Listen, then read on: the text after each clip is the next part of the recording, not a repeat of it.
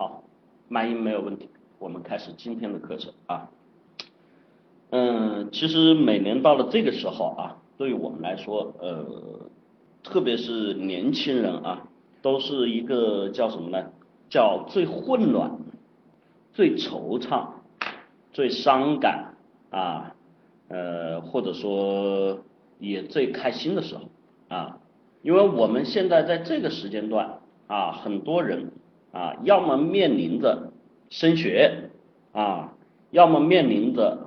啊，就业，同时呢，在生活感情问题上，要么面临着分开，啊，要么面临着新的恋情，啊，很奇怪，啊，在这个时间段特别多的事情。那么在这种环境下，在这种情况下，其实我们绝大多数人都是非常的混乱，非常的迷惘，不知道。这些事情接下来会怎么样发展？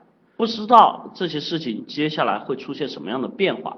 我可能会有自己的想法，我可能有自己的愿望，我可能也有自己的担忧，我也有自己的烦恼。但是面对这些问题的时候，我该怎么去解？我该怎么去面对？我该做一些什么？这是大家最困扰的。所以这一段时间，估计很多同学这个。失眠的次数会比较多哈，烦恼的次数会比较多，所以今天我们专门开一堂关于啊我们这个青春岁月那些烦恼的经历，重点要跟大家去讲的，今天是关于就业的问题。其实我们来看每一个人在成长的过程中啊，对于自己的认识，其实我想说，往往都是从这个时间点才开始啊，才开始真正开始面对自己。面对什么呢？面对自己的人生，面对自己的未来，面对自己到底是个什么样的人啊？所以在这种情况下，我们其实很多时候所出现的这些困惑和这些问题啊，之前自己基本上没有想过，但是在这个时间段，我们又没有人可以帮我们，听父母的吧，就会唠叨啊，要么就是跟你说。看吧，要你以前好好学习吧，对吧？看吧，人家人家怎么样吧，啊，要么呢就是跟你去代劳，哎呀，我帮你去找关系，我帮你怎么怎么样，哎呀，儿呀女啊，对吧？啊，然后再更多的就是叮嘱啊，你出去要小心啊，自己要努力啊，要少说话多做事啊，对不对？实际上这个过程缺乏的是什么？没有人给你指导，我该从哪里做？我应该怎么样去想？这些问题中间的关键点是什么？我应该如何去面对和解决？所以我们说，我们为什么去开辟这样的课程？其实我们的目的是想帮助大家，无非去遇到问题的时候有一些方法，有一些办法，而不是在那里我们说干着急。啊，病急乱投医，或者让自己为自己的一些行为、一些冲动、一些轻率、一些没有来由、没有根据、凭感觉所做出的不好的后果去承担啊。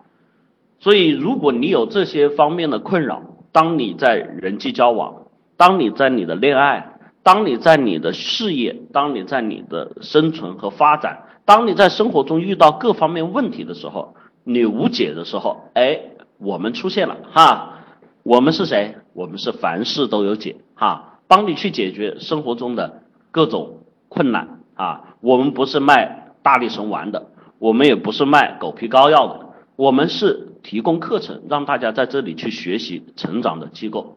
我是一思，欢迎大家去报名我们的课程，关于恋爱心态的哈，有猫爵士的恋爱心态建设啊，关于一思老师。教你们如何去做人，如何去做事的有两门课程，解决事情的方法啊，我们处理事情的流程和办法，这个请报名我们的立体思维法，调整你的思路哈，让你混乱的思维有一个从一团麻中间能够理出头绪哈。然后跟人际交往的过程中应该注意些什么？我们跟人交往的时候，什么东西是交往的核心？什么是交往的本质？人与人之间。我们的同事、我们的同学、我们的亲朋、我们的好友、我们的恋人，我们在相处时最应该注意的是什么？欢迎去报名我的结构化社交哈，现在报名就有优惠哈，我们的两个报名热线二三五七五二幺五三四和八零零幺三六二九九哈，两个 QQ 号啊，赶紧去咨询哈。我们同时也开辟了我们的微信跟大家去沟通的这个通道哈，我们的个人微信号 i 杠下划线 think 二零一四 think 英文单词思考的意思 t h i n k i 杠下划线 t h i n k 二零一四哈，呃，我们的微信公众号啊，最近又新增了功能哈，能够在公众号上面跟大家去进行互动啊，去答疑，而且最近我们推出了这个在公众号上面答疑还会有奖哦。还会有奖哈，如果你的问题提的比较好，是这种啊，无论是在立场，如果是在这种关注点上面都比较吸引人的这种问题，我们回答了之后，会放在我们公众号的精品回答里面哈，一旦被选中哈，你就会得到现金的奖励回报哈，我们不讲虚的，我们从都是讲真的哈，呃，欢迎大家去关注我们的微信公众号。怎么关注呢？哎，在电脑面前的同学拿起手机啊，用微信扫描屏幕中间的二维码哈。呃，如果没有在电脑面前的同学，请在微信搜索框输入“凡事都有解”，事事情的事啊，办事的事啊，不是那个是否的事哈。凡事都有解，事情的事啊，五个中文字啊，就能一键关注啊。那个同时，我们也欢迎各界有识之士啊，这个年轻人想锻炼自己，想提高自己，想挣钱，对吧？欢迎加入我们的分销推广 QQ 群，把我们好的课程传播出去，让其他人受益。同时在这里自己也能够去学习历练和提高，还能帮助我们课程推广。最重要的，我们还会给予你们丰厚的现金回报。说到这么多，你想这是一举多得哈，真正叫功德无量的事情，所以欢迎大家去加入我们的分销推广 QQ 群三幺九七二五四九九，去学习、去成长、去改变啊，去收益啊。好，说了这么多啊，接下来又到了我们的这个问答环节啊，同学们这个喜闻乐见啊，奔走相告啊，锣鼓喧天的问答环节，好吧？好。那个，我们来看这个同学的提问哈，那个，这个啊，这个安大略问下期思维呃立体思维课什么时候开课啊？有没有立体思维法的基础能学结构化社交吗？我现在都还没去学哈，呃，是这样的。我们那个立体思维法现在课程已经过半哈，后面还有一个把来月的时间哈，就会进入到我们下一期的课程哈。但是这个我们的课程呢是属于循环制，也就是说下一期课程开始了，我们是从头讲哈。虽然我们是直播，但是循环制，所以不妨碍各位同学来报名。你在什么时间来报名都能够听到完整的一期哈。比如说你说现在结束了最后的尾巴了，那也没关系。因为课程的每个点它并不是说完全连贯的哈，你可以先当做预习，这样在你进入下一阶段听我们新一期课程的时候会更加的清楚，会更加的带有疑问，听得会更加的过瘾和认真啊。呃，没有立体法，呃，没有立体思维法，能不能够去学结构化社交？这个东西呢，我想说，呃，只能说相辅相成，就有些时候。立体思维法在我的课程里面更多的是讲你如何去做事儿，但是你在结构化社交的时候，你有很多时候跟人相处不简简单单是说话，不简简单单是做沟通，甚至有很多时候心态能力的展现也是通过做事儿来累积的。所以这两门课程我都建议你们去报哈，它的侧重点不同哈。但是你说我没有立体思维法基础去学结构化社交有没有影响？我说也没有影响哈，只是说会更加的有好处，好吧？好，安大略同学，我是北京文科生，本来可以考上一本大学，可是今年高考严重失利，呃，比二本高十五分，我很纠结，是该去一个烂大学复读，还是去复读？我十分不甘心，这个结果距离我想去的大学和专业差太多了，可是我怕自己顶不住复读的心理压力，我该怎么办？听一嫂子跟我分析一下。呃，首先我跟你说一个这样的话啊。这个我不知道你考了多少分哈，我也不知道你是北京的文科生哈，你们今年录取的分数线是多少啊？我给你报一个这个分数线，你就知道这个东西对于你来说哈，其实你是一个什么样的状况了啊？稍等一下啊，这个今年的分数线啊，今年这个湖南省高考七百分以上的一百五十七个啊，连加分的一共一百六十八个，六百分以上的有两万四千人。七百分以上都上不了北大、清华，哈，呃，这个我想告诉你，你在北京作为文科生，我不知道你这个分数差多远，哈，呃，只能告诉你，其实在这个方面呢，处于上大学，我想说的就是通过冷冰冰的数字来说明一个什么样的问题呢？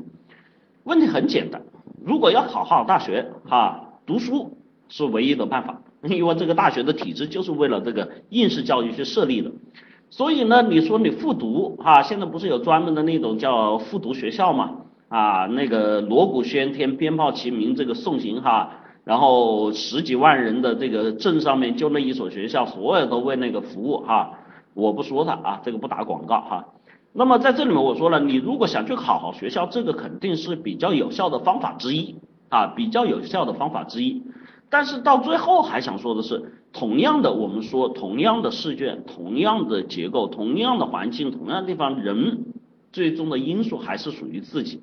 所以你在这里面，你说你顶不住复读的心理压力，我不知道这个东西有什么样的心理压力，我只能跟你这样说哈。今天要讲这个关于就业的问题，你现在顶不住的压力，你将来走到社会上，你会更加顶不住啊。这一个文凭，说句实话，你就是考上了清华北大又怎么样？你走上社会，我们说清华北大在这个社会上，当然啊，有很多我们的国家领导人都从清华北大出来的，然后包括社会上很多企业家是清华北大出来的，但它并不代表他在这个社会上唯一并且能够生存的价值啊，呃，这远的不说哈，现在我们这个对吧？你说三流学校啊，烂大学，我不知道你烂大学是什么，杭州师范学院算不算啊？如果你觉得那是烂大学的话，它不也出了马云嘛？所以在这里面，我想告诉你的是，你在于自己的选择上很清楚的要知道自己确实想要是什么，然后在这个想要的基础上，你去找到自己能够最切合的配合自己的方式，然后自己去努力改变啊。这个东西你说事实摆在这里，还能有什么技巧和方法？这个真的很难哈。考试这个东西一字一句哈，一个码一个码码上去的，这玩意骗不了人。人生找工作，面对自己人生一步一个脚印做出来啊，是什么样取得什么样的成就，这也骗不了人。所谓路遥知马力，日久见人心，就这个道理哈。短暂的时间，你要的是一个长期积累的结果。你说这个今年高考失利，我从来不认为有高考失利一说哈，我从来不认为有高考失利一说，我只有说你自己能力不够的问题。有同学说我原来成绩很好，呵 呵成绩好就代表一切了。成绩好，心态不好有什么用，对吧？啊，同学说我成绩好，心态也好，我高考出了意外，啊，成绩好，心态好就行了。这个世界上出意外的事情多了，你没有去应对复杂能力，没有去应对突发事件能力的这种应对能力，也是你的能力不足。我们现在的应试教育给到你的只是知识课本的宣扬，在能力，在素质教育上面确实有缺乏，但是这个缺乏走上社会之后，不会有人原谅你。不会有人理解你，不会有人同情你，因为什么？人生是你自己的啊！欢迎你这个赶紧去啊，用自己的这个这个实际行动哈，去改变自己现在目前的这个状况。既然报了我的课程啊，认真的去上课，这个东西我相信对于你除学业之外会有很多的帮助。而且在学业课余时间来听我的课程，其实是一种放松。其实一个人在很多阶段的时候是需要思考。是需要冥想，对不对？我的课程其实在这里面提供给大家的不光是知识和内容，也提供给大家这么一个成长的环境，这是很多人不理解的。他们以为就是啊，就上哪个客厅的录音啊，听个课程就行了，没有那么回事儿哈。当你真正投入进去的时候，你的整个人的状态、你的心境，包括你思维的方式，都在潜移默化的改变哈。所以欢迎大家去报名我的课程，二三五七五二幺五三四和八零零幺三六二九九两个 QQ 号啊。下一位同学啊，岁月无声，伊斯老师你好，之前建议你，呃，你建议我们做销售可以做互联网形式的销售渠道销售比较好，像电话销售、网络销售、项目销售，我都差不多明白是什么意思。但是渠道销售这个词对我来比较陌生，我上网查了一下，但我貌似还是不太清楚到底什么是渠道销售。意思老师能不能举一个形象的例子说明一下什么是渠道销售？谢谢。第二，你所说的互联网这渠道销售是什么？我更不明白，能不能举个具体例子？渠道销售很简单，呃，它对定的客户和对象啊，不是我们以前所说的叫直接客户对象和对象。它是属于中间的渠道，比如说哈，什么叫渠道销售？我们最能够接触到的，像电子类产品，像这种家电类产品，或者是一些物流性产品，就反正是一些产品哈。在这个产品上面，在以前我们的这种销售体系里面没有电商的时候，它都需要厂家啊，有些厂家建直营店，这是另外，但是它在快速扩张期，它自己一个店一个店建，这时间太慢。他需要有人帮他去做承接，这个时候就会由他所谓的经销商、分销商去帮他做这样的活儿，这个时候就是在做渠道销售，你的销售对象是这些经销商、这些渠道商。那么互联网的渠道商在这里面，你比如说哈，你比如说哈，像这个百度哈，呃，百度的这个广告日益泛滥哈，也被我们所诟病。但是在这里面，它会存在一个叫分销的一个角色。什么叫分销的角色？它的广告并不是完全直接对所有的用户，它在这里面有它协同的一些广告商、渠道商，它的配合的第三方用户商，在这些工作上面都是需要有人去承接的哈。这是传统互联互联网跟传统渠道两种类型的模式。那么当然，你说现在的这个渠道商，它有没有非常固定的模式？那可还未必哈。它只是说，在这里面不是以实行的产品，不是以对客户的直接应用需求来做出的销售。所以你说你是否去做这个渠道商？我为什么推荐哈？是因为在这一块你能接触的公司类型会比较多，你能接触到的这种商业模式会比较多。在这里面，因为多了这么多接触，多了这么多信息，对于你的成长、思考和分析是会有帮助的啊。但是凡事都有一个从最基础开始做起哈，我也在职业建议，今天待会儿也会去说，这个基础上面要做的事情，不是一上来你就要去做这件事情，而是说这是你的职业规划方向。今天我会去跟大家讲什么是职业规划哈，所以在这里面你请注意这一点哈。那么你接下来要找的工作的这个方向，我建议你销售，其实在这个入门的阶段，你最好是能够进入这个圈这个范畴哈。待会儿仔细听我讲课，好吧？少林少林同学，意思老师，我遇到个问题，偶尔会有见到客户公司的高层啊，如董事、总经理等人，自己会变得拘谨、放不开，甚至有点自卑，笑容有点僵硬。审查室的一个高层，五十岁左右和我们说话，他的每句话都说得很得体，又非常有条理，思维非常清晰。今天他当面夸了我，其实是客套话。但他被他但被他说的有点不知所措，我告诉自己，受言语迷惑不理性的时候，要少说话。所以我只是附和了他几句。不知道老师曾经带的年轻人中有没有像我一样啊，内向又有点自卑？怎么样才变得跟伊斯老师一样，能够轻松的解决生活中所有事情？问一下老师，我该怎么样调整心态了？自己分析一下原因。我自身的专业能力不够，处于实习阶段，而他们在职场已经打拼多年。我社会经验不够，不擅长与人打交道，而他们经验丰富，会剖析每个人所想。三，自己生活状态还不稳定，工作生活都不稳定，他们早过上了稳定生活，当然他们会有更多的责任要承担。哈啊，啊少林少林同学分析的还是蛮到位的啊。其实，在这里面，我我们来说啊，你说啊，有没有我像没有像你这样子，或者说是不是只有你这样？你去问这里所有同学，百分之九十九都是这样的，还有百分之一是神经病啊。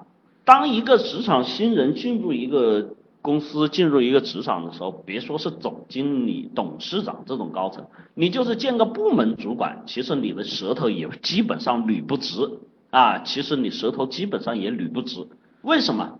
因为在这个一刻，你的大脑是懵的，你的内心是什么？空的，知道吧？你的过往经历和现在的经验来说，也是完全是一片空白。人在这种情况下，你告诉我你能说什么话？你想说什么话？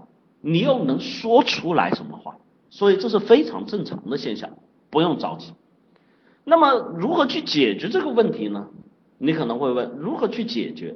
实际上，在面对这样的问题的时候，我想告诉你，最简单。你有没有发现，这些人哈，随着年龄、随着阅历、随着时间增长，都会有所改变。那么这就是年龄、阅历和时间可以带来的，其他方式不行。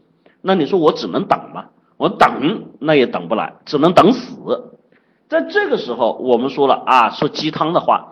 每个人没有办法去决定自己生命的长度，但是你有办法去决定自己生命的宽度。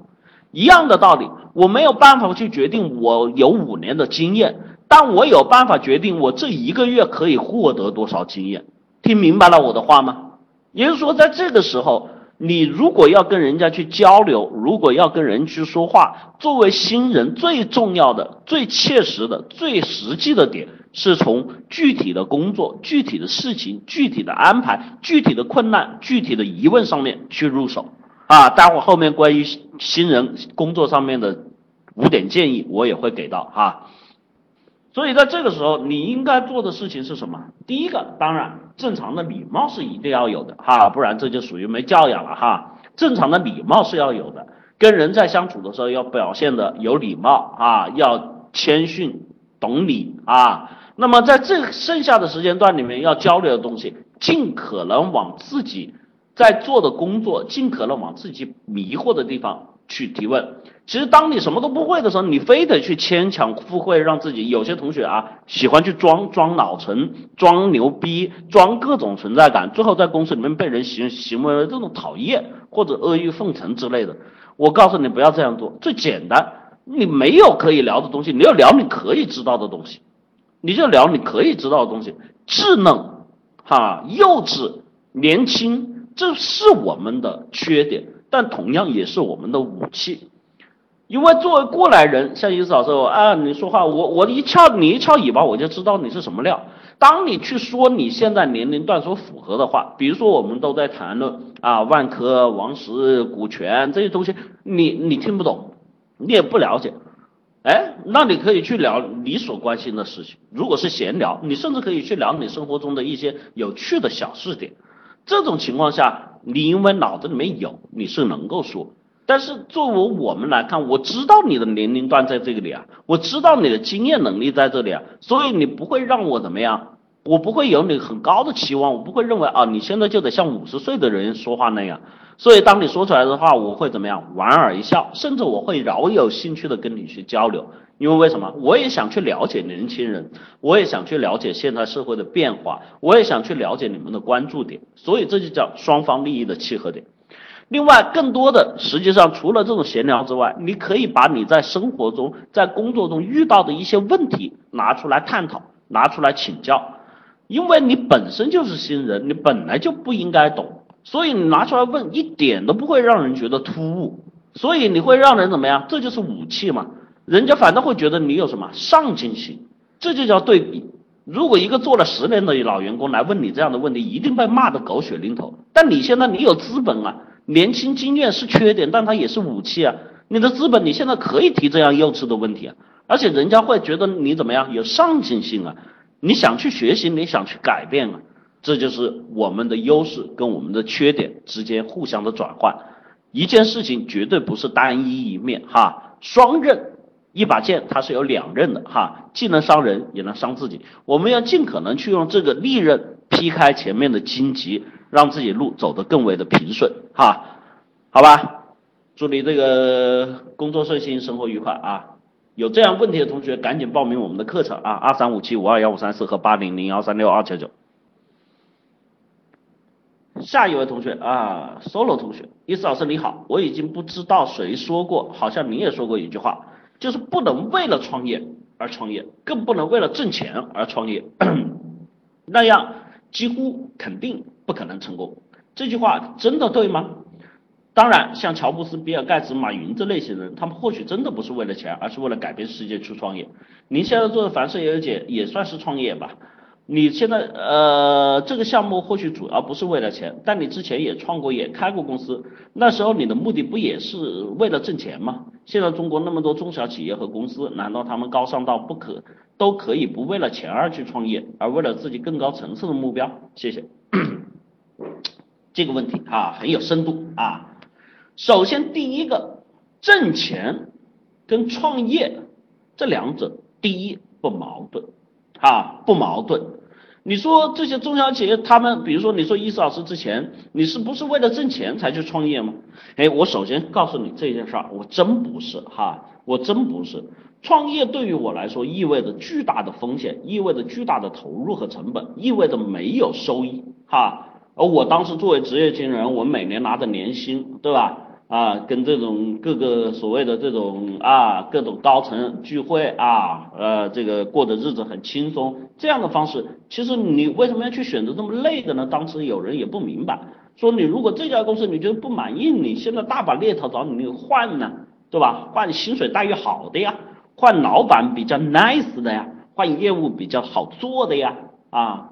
换你觉得你想有抱负有追求，你可以去找这种新的平台，去让自己对吧，有更多的挑战和机会呀。你为什么要去干创业这个事儿？哈，很多人不理解啊。我想告诉你，创业这个东西，它本身最主要的目的，我为什么说有一些人啊？你说中国很多中小企业是为了挣钱，这个我认可。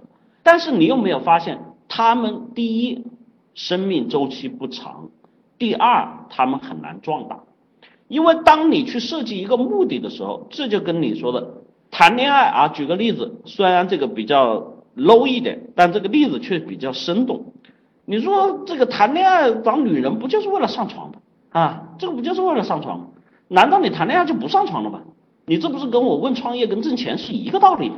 我说了，谈恋爱跟上床这两个事情没有关系。但是如果你只是以上床为目目的的谈恋爱，那就是耍流氓啊，那就是耍流氓。目的决定了你行为最终的方式的不同，目的决定了你行为最终方式的不同。如果你简简单单只是以挣钱为目的，那么在创业过程中，我可以明确告诉你，会有很多的机会给你去挣钱。但是挣钱的机会，每一次你记住了，人得到钱都要付出的。这个世界没有完全只得不收的生意，没有完全只得不收的人生，哈，你一定会有所付出的，最起码你要付出的是精力和时间，而精力和时间，当你偏向于去挣钱的时候，你原来创业的这个路径啊，原来要去积累的东西啊，可能就偏了。这就跟我们去做工作一样，如果是说像我们现在新人进入职场，有很多人追求的就是待遇，这也是一样的问题。我上班不就是为了挣钱吗？啊，所以他们去追求待遇，他往往忽略了追求待遇的过后，他也要付出，他可能付出的是什么？可能是自己去承受压力、去挑战困难的机会。这样的人最常见的，我们在职场里面见到这样的人，待会会去讲这个误解啊。最终的结果是什么？就会发现他在这里面形成我们所说的啊，这个已已是被证明了是误解，但是已经成为这个谚语的啊，叫温水煮青蛙。很简单的呀，你环境待遇好了之后，你人就会没有斗志。而这些天天承受的风吹雨打、日晒雨淋、抗压能力极强的人，对吧？你说谁能赢啊？这就跟最简单的道理，哎呀，你说这个。战士们就要这个配备要好，装备要好，生活要有保障。但是长期处于这种养尊处优的战士，跟这种天天没有吃没有穿，然后还要自力更生的这种战士，天天在这里面风吹雨打，然后在这里面生死交加的战士，你最后一来比，你会发现战场里面见真章，谁死得快？所以在这里面，我想告诉你，关于创业啊，有很多人有很多的误解。但是我在这里面一定要说一个最简单的道理：创业的时候，如果你没有一个非常清晰而且非常明确的目标，我建议你们不要先急着去创业。当你现在去创业的时候，你会发现什么？千万不要把啊我摆个开个小门市，我摆个小摊儿，我然后做个小生意，这个叫创业。你们搞清楚，那叫做生意。创业就是创业，做生意就是做生意，这是两回事儿。做生意一切唯利是图，创业可不是。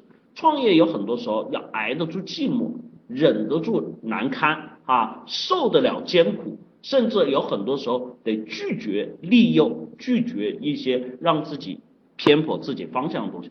这个没办法跟你讲太深哈，当你们去经历的时候，你们就会有深刻的体会。但是呢，人生没有多少经历，所以你们说，如果说你们是抱着一个目标，我这一辈子一定要干成一件事情，所以我要去创业。现在我虽然没想好，但是我要去创业，那我觉得也可以。为什么可以呢？因为你至少有一个目的，虽然你现在创业会失败，但是会怎么样？会给你增加无限多的经验值，这也是一种方式。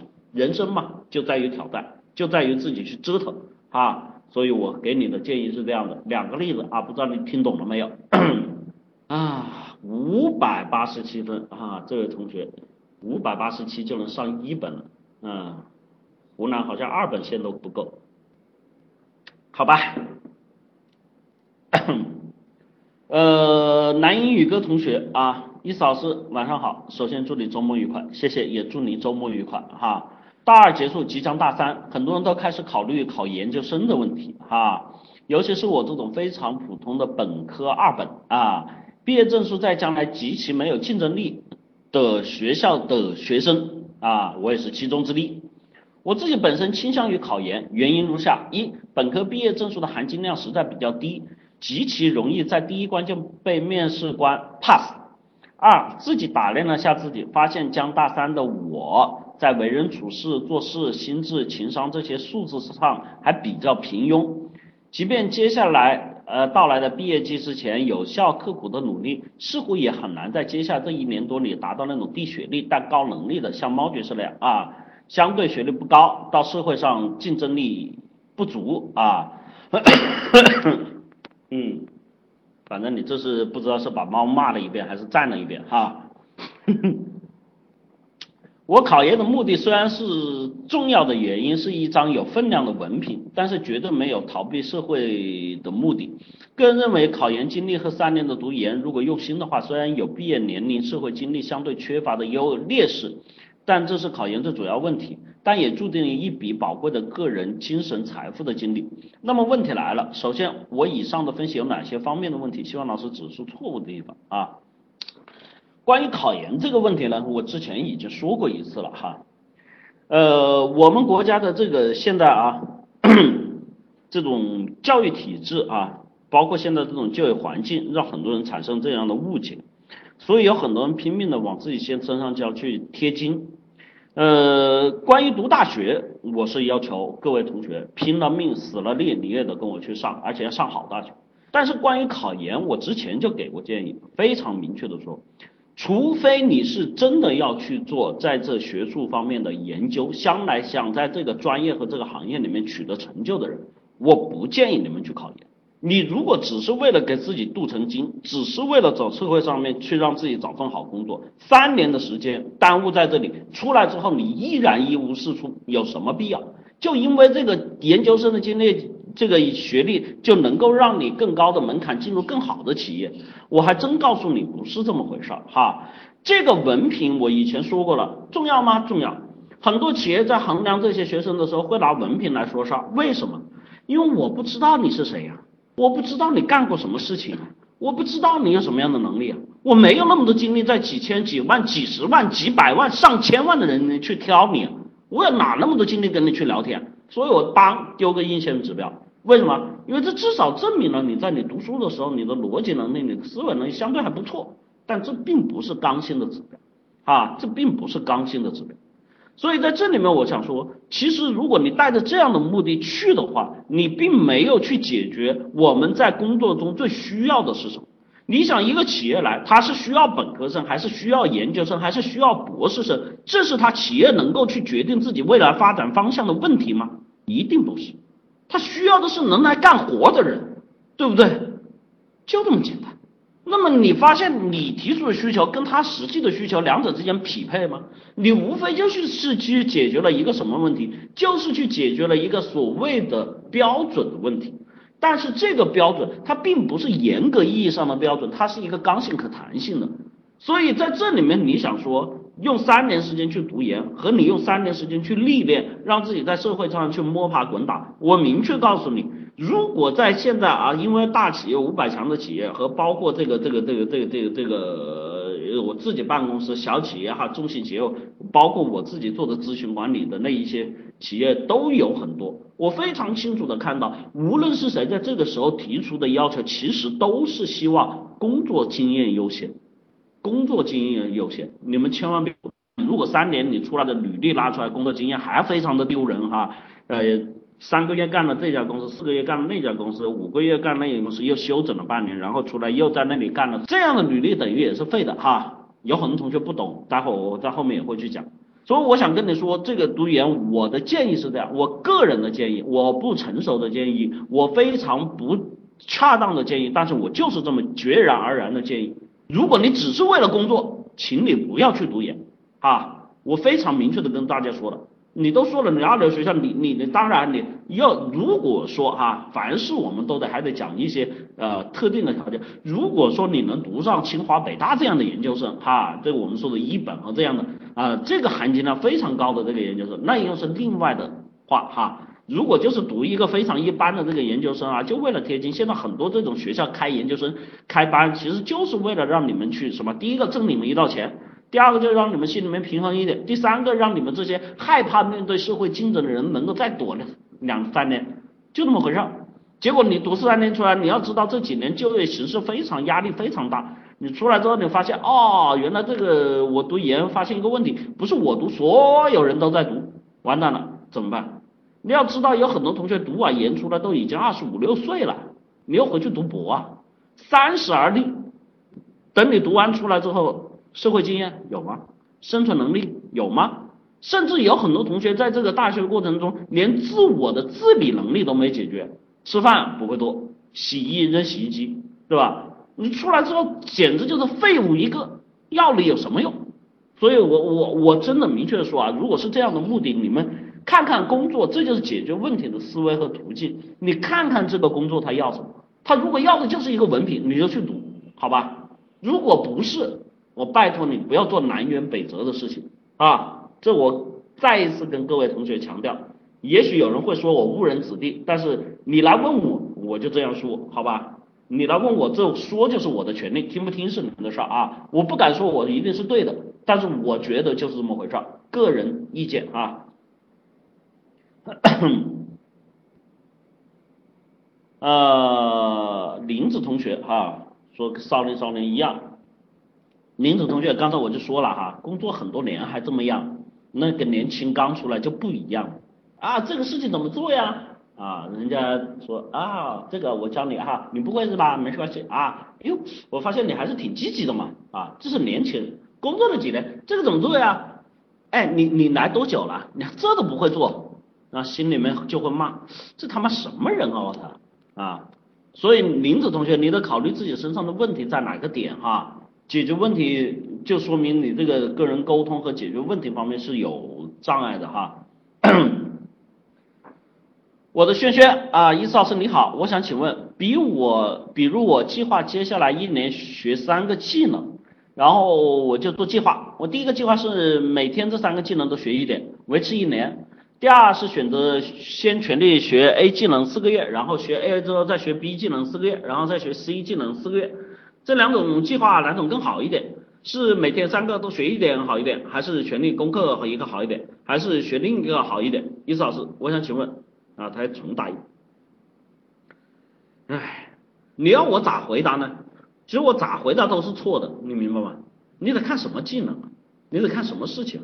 比如说哈，我举个例子。如果学钢琴，你说你先学四个月，再去学其他的，我觉得一点效用没有。你一定得每天要练，对吧？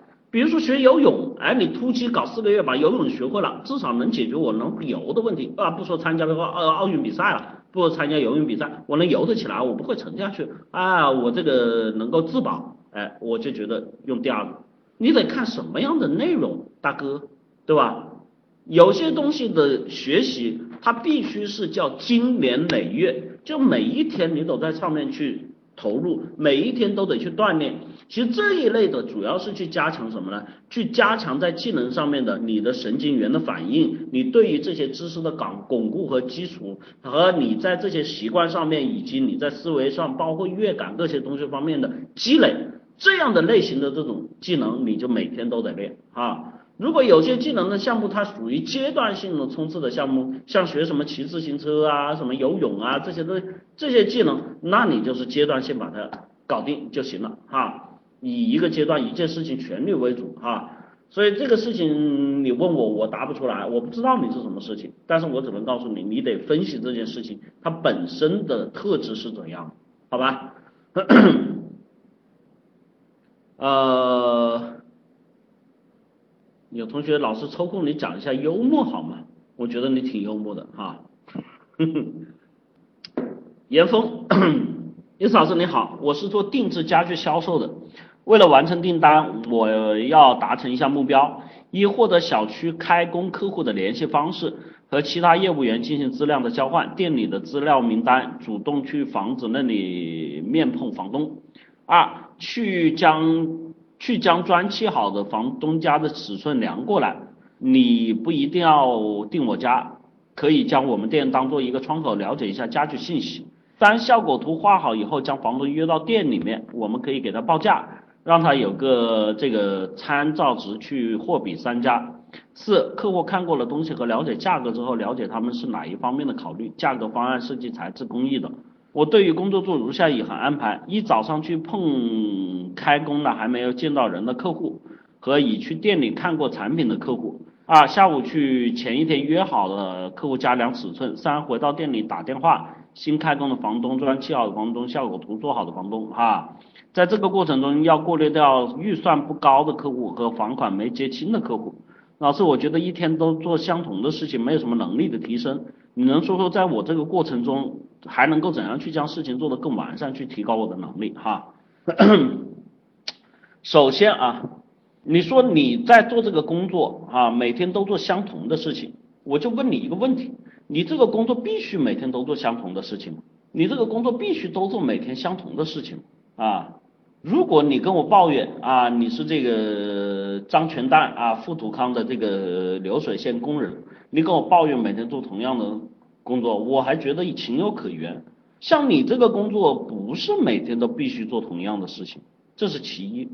其二，这个工作上面你每天之所以做同样的事情，是因为你的能力、你的思维、你解决问题都遇到的障碍。人就是这样的，很多同学为什么重复着一天又一天这样的日子，是因为他能力没有提升，他状态就那样，所以他没办法，他过这样的日子，你理解意思吧？所以这个状况的东西不是你说来跟我探讨啊，我是不是要过这样日子，而是说你现在就应该去改变自己，你的每一个改变可能都会有一些不同。然后你问我啊，我在现在的工作上有什么基础可以，有什么可以做得更好？其实这个问题是你应该问自己，你应该问自己，你自己想想，首先你的业务。你关于你自己业务的分析，你们现在定制的这些家具行业水平优势在哪里，对吧？第二个，你的客户，你的客户的这种信息，除了有了信息之外，客户的每个人的特性区别以及他们的关注点在哪里？第三个，在产品上面，有很多人觉得产品就是公司生产的嘛，我直接推荐，我告诉你，真不是。任何一个产品在客户那边的呈现，其实都意味着销售人员的二次呈现。这一次呈现，你要对自己公司出来的产品，包括图样、样张，包括它的产品筛选，包括产品的这种材质、色板这些东西，都要进行自己的二次设计。这个设计才决定了在客户里面眼中看到的完整产品。你公司产品那么多，你觉得每个客户都喜欢吗？有的客户喜欢简约风。有的客户喜欢欧式风，有的客户喜欢地中海田园风，那你在推荐的时候，你得怎么去做呀？所以在这里面你要去做的，在于你的产品熟悉度，在于你产品的呈现方式，在于你客户的跟进方式，你客户心理状态。我觉得这些事情你都没有去做啊，你做的这些东西都是机械的，像很多人在做的一样啊，打电话联系，然后发报价。这个东西实际上你做下去呢会有成绩，但是一定不出彩，一定不出彩。你想想，在客户脑中，他印象最深的是什么？是能够一下子切中他心里面要害的那个东西，不是你的嘴巴甜，不是你的腿跑得勤，哈，当然嘴甜跑嘴甜腿勤是一个销售一个业务必须具备的基础，这个是成交的这个动力。但是记住了，打动客户心的还是产品的本质。所以在这里面，我说你自己对于这些方面的研究，自己对于这方面的呈现。有很多时候，像你做定制家具公司，可能出来的图像和样张不够，你自己有没有在网上去搜，收集更多的资料，去了解客户？哎，这个是不是你想要的？那个是不是你想要的？你只有当客户在你面前说，哦，对对对对对对，我就是要这个，哦，对对对对对，我就喜欢这个，对吧？因为你的客户他是不了解的，每一个客户对于自己家庭，他们实际上在这一方面是不专业的，他们没有学过建筑设计，他们没有学过结构设计，他们甚至在色彩搭配上面也不见得是好。你能够给到他专业的意见，能够给他的专业的思维方面的解释，并且在这些实际的跟进和过程中，能够去讲一些专业知识，让他们知道这个要注意，那个要注意，他们才会对你有认可和认同感。不是简单的信息传递的，不是简单的跑腿搁这。你的定位如果只是定在这个地方，那你一定不会是一个好的销售哈。所以我说，在这里面你自己想想，你是不是每天都要干这些活？然后你这些活里面有哪些事情是你没有去把它做新、做深、做透、做好的哈？希望你自己能够有一个赶紧的改善和提升。但是前提要表扬哈，看得出你是一个勤奋的这个销售哈。呃，有了这个作为基础，我觉得接下来的事情不会那么难啊。前面讲的是技巧的问题，你的勤奋是态度的问题啊。好，最后一个问题，伊老师，我现在已经大学毕业了，呃，毕业工作将近四年了，但是目前的工作不是很好。自己也感觉在这行工作能力不是很强，而且我感觉过几年自己能达到水平跟现在差不多，感觉没有任何的前景。现在考虑转行，但是很迷茫，不知道到底转哪一行对自己来说比较契合，有很大的发展空间。有朋友劝我说去考研，好吧，但我还没有想好，不知道是否值得花几年时间去读研，还是在新的行业中磨砺自己。人本人性格内敛，不知道转行做销售行不行，自己内心里没底。但是转行做文职类工作，自己又觉得没前途，所以真心不知道该怎么办好啊！哎，你呀，我说啊，年轻是武器，这个做了四年还是这个状况，四年要转行，四年还不知道自己要干什么，四年还说想去考研，四年还都得说是做文字工作做销售，人们没有前途。文字工作谁告诉你没有前途？当作家莫言还能拿诺贝尔奖，写字谁就不能挣钱啊？你看我，你看韩寒，你看我们的四爷对吧？小四对吧？能挣钱吗？能，对不对？你抓住了客户心理对吧？啊，你莫言能够写到那种对吧？丰乳肥臀，能够写到这些高端的文学作品啊，当然我拿了诺贝尔奖就高端了哈。啊，你像四爷这样，他能够写到这个宅男宅女、小女生小男生所所看的这个什么？嗯，叫醉生梦死，这个什么金碧辉煌的这种内容，他也能卖钱，对吧？所以在这里面你可以发现，其实任何一件事情对于你们来说，你们出现的最大的状况哈，像这位同学，我真不是说你不知道自己要做什么的问题，你们非常清楚自己要做什么，只是你做不到。这一类同学出现状况就是，其实想做的事情很简单，什么简单呢？就是钱多事儿少，好吃懒做等死。你说要发展，其实根本就没有想法要发展。你比如说你现在公司不好，你做这个行业，如果你做了四年，证明这个工作，证明这个行业它是存在的，它是有价值的，那你去研究啊，比这个公司好的，你去跳槽到那个更好的公司啊，那个更好的公司你做到更高职位，你再去更高的公司，就这么简单啊。你会告诉我啊，我没有什么发展前途。我没有什么可学习的地方，一个行业、一个社会、一个结构、一个职业，甚至这个公司都存在，他在这里挣钱。你告诉我你没有可学的地方，你开什么玩笑？这就是很多人在这种问题上面，很多同学都有他这种问题啊。但实际这种问题是你们根本就没意识到，是因为你们懒，是因为你们不愿意去付出，是因为你们求安稳，这就是结果。唉。我我我我很反对有些人跟我说啊，这个职业没发展，你凭什么说没发展？你哪只眼睛看到没发展啊？人家做的好的是什么样子？你能啥出来说一说吗？然后说我转行，我做销售，你这样又去做两三年销售，又说，哎，销售我性格太内敛了，我不适合做，啊，我还是去做文案吧。居然做了几年文案，这个东西太枯燥了，太累了。其实你最大的问题是嫌现在的工作啊很辛苦，嫌现在的工作没有什么更多的收益啊。你其实现在很简单，老板跟你说工资涨五倍，哎呀，你就待在那里不动了。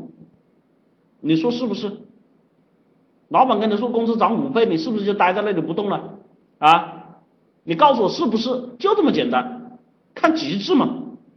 老板跟你工资不是加一倍，不加两倍，加五倍，呆不呆？对吧？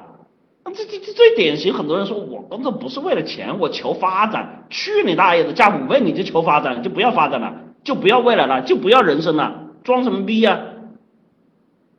你们说很少有人能拒绝，我告诉你，没有什么很少有人，很多人就会拒绝。我原来就拒绝。对吧？不是啊，我我我我说我不干了，我说老板他你你为什么不干了？我说你不能不干了，我操，左劝右留，我操，对吧？大老板一轮二轮三轮再四个人啊，我操，我说他操我我我得我我说我就跟当年说的那个话，世界那么大，我想出去闯闯，就这么回事儿。哎，风险大，外面风险大，外面压力大，我说知道呀。我说你在这里收入挺高啊，这业务水业务水平很好，发展很好，还能要不然给你升职啊，我们又给你升个职啊，加个薪。我说那有个屁用啊，还不是干现在这两堆事儿。我得出去闯闯，但是出去闯闯你还得自己花钱，自己开公司，压力多大？我说压力大挺好，我人生我喜欢，我愿意，我高兴，我的选择，我的选择我做主。其实很多事情啊，我我这里面跟大家还是说这个，我原来在课上讲的啊，这我们收费课的干货内容啊。你看自己真实的内心，你用极致法很简单，给你加五倍工资，你走不走？你马上就知道自己是不是装逼犯了啊？好吧，不啰嗦了哈，这个今天问题针对性都很强，我们既然针对性都很强，我们就开始去讲我们今天针对性很强的内容哈。首先来点情怀的内容哈，这个青春啊，七月份是不是现在这个各位同学内心里面啊，正好又是夏天嘛，热嘛，所以汗水都能够挥发出来，是不是感觉到空气里面都弥漫着各种各样的焦躁不安，甚至是青春的荷尔蒙，对吧？啊，其实在这里面我们说了啊，毕业季。在这个时间段，为什么会这样的啊？我们首先说最事实的啊，讲情怀之外，我们讲点事实的。因为在这个时候，我们呢面临着第一个时间节点上面是毕业的时候啊，第二个呢，在这个时间节点上面有很多同学哪怕不毕业也是要暑假的阶段，所以实际上在这里面实对我们很多同学来说，它是一个阶段的过程，就是一个阶段的终止，对吧？这个小升初的这个同学我就不说了哈，那肯定我们这里还没有哈。初中升高中的我们这里有学员有了啊，初中生升高中生一个阶段的结束哈，高中升大学一个阶段的结束，大学进入社会一个阶段的结束哈。每一个阶段其实我们对于后面的事情都不甚了解啊，又都寄予了一些期望啊，所以在这里面我们的这种期望跟自己的这种不了解，产生了一种很混乱的一种很莫名其妙的。啊，一种很怎么说呢，很很有意味的这种青春所拥有的特定的烦恼啊，青春特定的烦恼。那么在这里面我们可以看到，这些烦恼对于我们来说所产生的一些困顿和状况，实际上它跟我们的外界环境是息息相关的。我们在这个时候有很多同学啊，经常会去放的一些这个啊这个离别的曲子啊，经常会去放的一些这个。啊，分享的特别是以前是我们那个时候还是写这个什么留言本儿哈，我不知道现在流不流行。现在就是说在这个祝福啊，各种各样的话。然后在这里面我们可以看到，实际上我们的这种状况，它并不是说我们一种生物性的产生，它是一种物理性的产生。这种物理性是因为我们时间点的节选，是我们在整个成长过程中每一个人在这个点上都会去产生的一些状况，但是。随着这个时间点的进入，跟我们生物性，就我们的青春的这种荷尔蒙哈，跟我们青春的这种焦躁不安，跟我们对于外面想去探索、想去发展又充满困惑的这种心态啊，纠结在一起，就造成了我们现在所谓的青春的迷茫期、困惑期啊。那么在这里面，我们可以看，我们不管怎么样去治，我治我们终将逝去的青春，因为这个青春对于我们来说有太多的留恋，因为为什么？因为在这个时间段里面，我们没有生活的压力，我们没有过去的抱一些这个这个这个的不没有对未来的一些这种寄予，我们有的是更多一些安稳、一些快乐、一些跟人在一起的这种各种各样的故事，所以我们会缅怀，所以我们会怎么样祭奠。但是当缅怀和祭奠之后，就像我们走上战场一样，我们始终要去面对自己的人生啊，我们始终都要去面对自己的人生。在这种情况下，我们真正去看我们面对的人生啊，今天重点去讲的哈，像这个读书的，我其实不想讲太多啊，就是读呗啊，至于方法和这些套路的东西啊，其实都有人教。但是接下来我们要去讲的是我们很多年轻人在我们面对的人生选择上面跨出第一步的三个问题，这是不是所有人在人生选择上跨出第一步的三个问题？一是二不是啊？我的问题都很实际啊，我们不说那些虚的，不说那么假的。如何找工作？什么是职业规划？什么是职业规划？第一份工作应该注意些什么？是不是很干的内容啊？这是每一个人现在跨出人生第一步最关注的三个问题，对吧？啊，今天这堂课我不是跟大家吹哈，至少值十万啊，至少价值十万。跟大家做个约定，虽然这个约定毫无成效，虽然这个约定也觉得是没有意义哈。上了我这堂课的同学哈，你们收获了经验，是得到了提高，找到了工作之后，我希望你们能够回来给予我们正常的这个回报哈，能够要喝得喝水不忘挖井人哈。我今天跟你们讲的绝对是干货，因为作为我这么多年这个呃职业导师的身份啊，我说句实话，绝对是中肯的建议。首先我们来看啊，不讲虚的，我们直接进入我们最干的内容哈。在我们来看，首先我们在我们第一步迈出去的时候，我们要说的大家身上所存在的问题，第一个误区啊，所有人去找工作想要的稳定，一是二不是啊，稳定啊啊，有同学说发展。咱别吹那个牛逼好吗？有几个同学想过发展的啊？你你最关心的就是，哎呀，能发多少钱啊，是吧？这个公司稳不稳定啊？啊，特别是父母啊，在这里面我想说，为什么我说稳定是误区呢？你们告诉我现在谁稳定啊？王石干到六十几岁了，创办了一个中国最大的房地产公司的老板，说被人要踢掉就要被人踢掉。你能稳定过他吗？有人说公务员，啊，公务员啊，今天一次老师在这里跟你们预言。首先我我说两个例子哈，你们就懂了。第一个例子，当年呢这个叫邮政，那时候叫邮电系统啊，不叫邮政，叫邮电系统。以前电信哈，就这些东西还是属于邮电系统。邮电系统国企啊，稳定啊，其事业单位啊，收入高啊。那年我记得是我们那时候参加高考的时候啊，哎呀，这个把年代暴露的有点远哈。然后呢，因为要接收这种通知书啊，那时候不方便啊，然后寄送啊这种方式的情况下，又经常会丢啊啊，这个时候我们就怎么样，家里想装一部电话啊，那个时候左邻右舍前去后八的，没有人有电话，固定电话啊，就这就去哎。邮政大厅啊，那时候去办理啊，什么户口本啊，各种啊哈哈啊办理，还排队啊，还要递交申请啊，还要去证明你在单位的级别啊，结果呢还排不上，后来就怎么样？哎，请客送礼吃饭啊，好不容易拿到了指标，哎，这叫安个电话，但是问题是安个电话他不来人儿，哎，为什么不来人呢？哎，因为在那个年代哈，这个负责安装的这个叫电工，现在就是穿线员，说白了就这这种人啊，怎么样？还得再请客，还得再吃饭，那是上面的流程办事的，我们具体叫县官不如县管哈，你拉线得我们拉啊，你这个装电话得我们来装吧，你自己不会装嘛啊，那得请客吃饭送礼，那不是请一个，他们一来来一帮啊，来十几个。啊，吃完了好，明天就给你装，抹抹嘴，抹抹油啊，明天来装，怎么装的呢？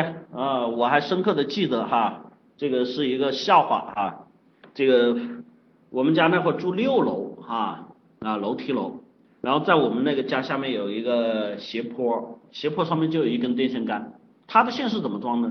从那根电线杆一直拉到我们家阳台，大家知道那个距离有多大吗？那个电线杆离我们楼的距离大概有差不多五六十米，就这么斜斜的，它不是什么在我们楼边上定的，现在顺着阳台上就直接一根线拉的，就感觉这里有像像高空滑索索道一样的一根线。哎呦，我勒个去啊！啊，但是呢，这也像左邻右舍证明我们家装的电话，当然这后面带来的误区来接打电话的这个事儿就不说了啊，就这么个人。哎呦，当时伊思老师虽然幼稚、年轻、不懂事哈，嗯，但是我觉得嗯不对呀，没这么办事儿的啊。其实那个时候也能理解，那时候的材料费稀缺，他们把这个线扣下来，他们可以再卖材料费啊，呃，所以这就是套路。随着时过境迁哈，后来随着这个邮电系统分家，包括后来出移动啊，像这类人呢就被留在了这个邮政系统。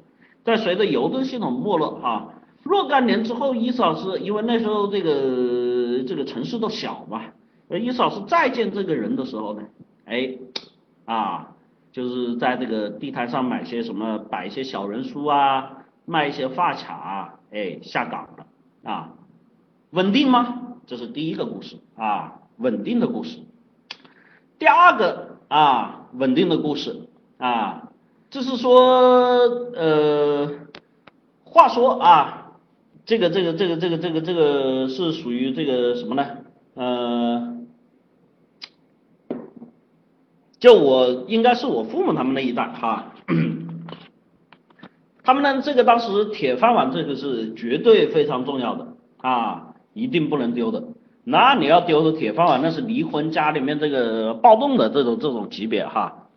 就有这么一个书生啊，文弱书生啊，也读了个大学啊，虽然不是一流大学啊，但在那会儿大学生稀缺，还不错，分到了这个企事业单位，但是他一直就怀揣着一个梦啊，想去实现自己的梦。随着中国的这个经济改革开放呢，这位同学呢就坐不住，因为做机关他的事情每天很简单，虽然他是大学生。大学生主要做的事情你知道是什么吗？就每天在机关单位里面啊，那个时候叫简报，把简报剪出来贴在一个本上面，给领导去阅读。然后呢，每天在这里面还去摘抄啊，因为说他文笔不错，就干这个事情啊。他觉得这辈子没有希望。但是问题是这个工作呢，因为在领导身边，实际上属于承担着半个这个小秘书的角色，所以待遇还不错。逢年过节，领导有什么东西啊，这个多的东西都给他。哎呀，那家里人喜欢啊，那个高兴了啊，但是他不愿意。后来呢，那个时候叫什么停薪留职啊，想去停薪留职，结果领导不干啊，对吧？好不容易一个大学生啊，我们这帮都是土老帽啊，没什么文化的啊。哎呀，不好意思啊，说对对对，有些领导没文化哈，不是所有的哈啊，我得注意言辞哈。那么这个这种情况下，他没办法，他就瞒着家人。瞒着说辞去公职，当时辞职还不允许，你要明白吧？辞职还不允许啊，所以在这个时候他怎么样？哎，就带着仅有的一百二十块钱南下了，然后呢南下之后，他一头扎入了所谓的我们叫改革的浪潮里面啊，通过自己的努力奋斗和打拼，等他再回到这个家乡的时候。他们的那些所谓的稳定的这些同学，现在在企事业单位都已经熬到了一些小主管，但是典型的就是属于那种啊，说话办事啊，就属于是这这个叫什么呃，就是拿要扣啊，就这种啊，然后腰膀臂圆，他发现跟他们说话也说不上，但是这些人呢，呃，说句实话，不光是能力。不光是学历，不光是生活，什么都没有。每天的工作就是什么呢？当然你说社会发展的也好，每天工作就唱 K、打麻将啊，这个有一些人就在外面乱搞啊，这这这这些事。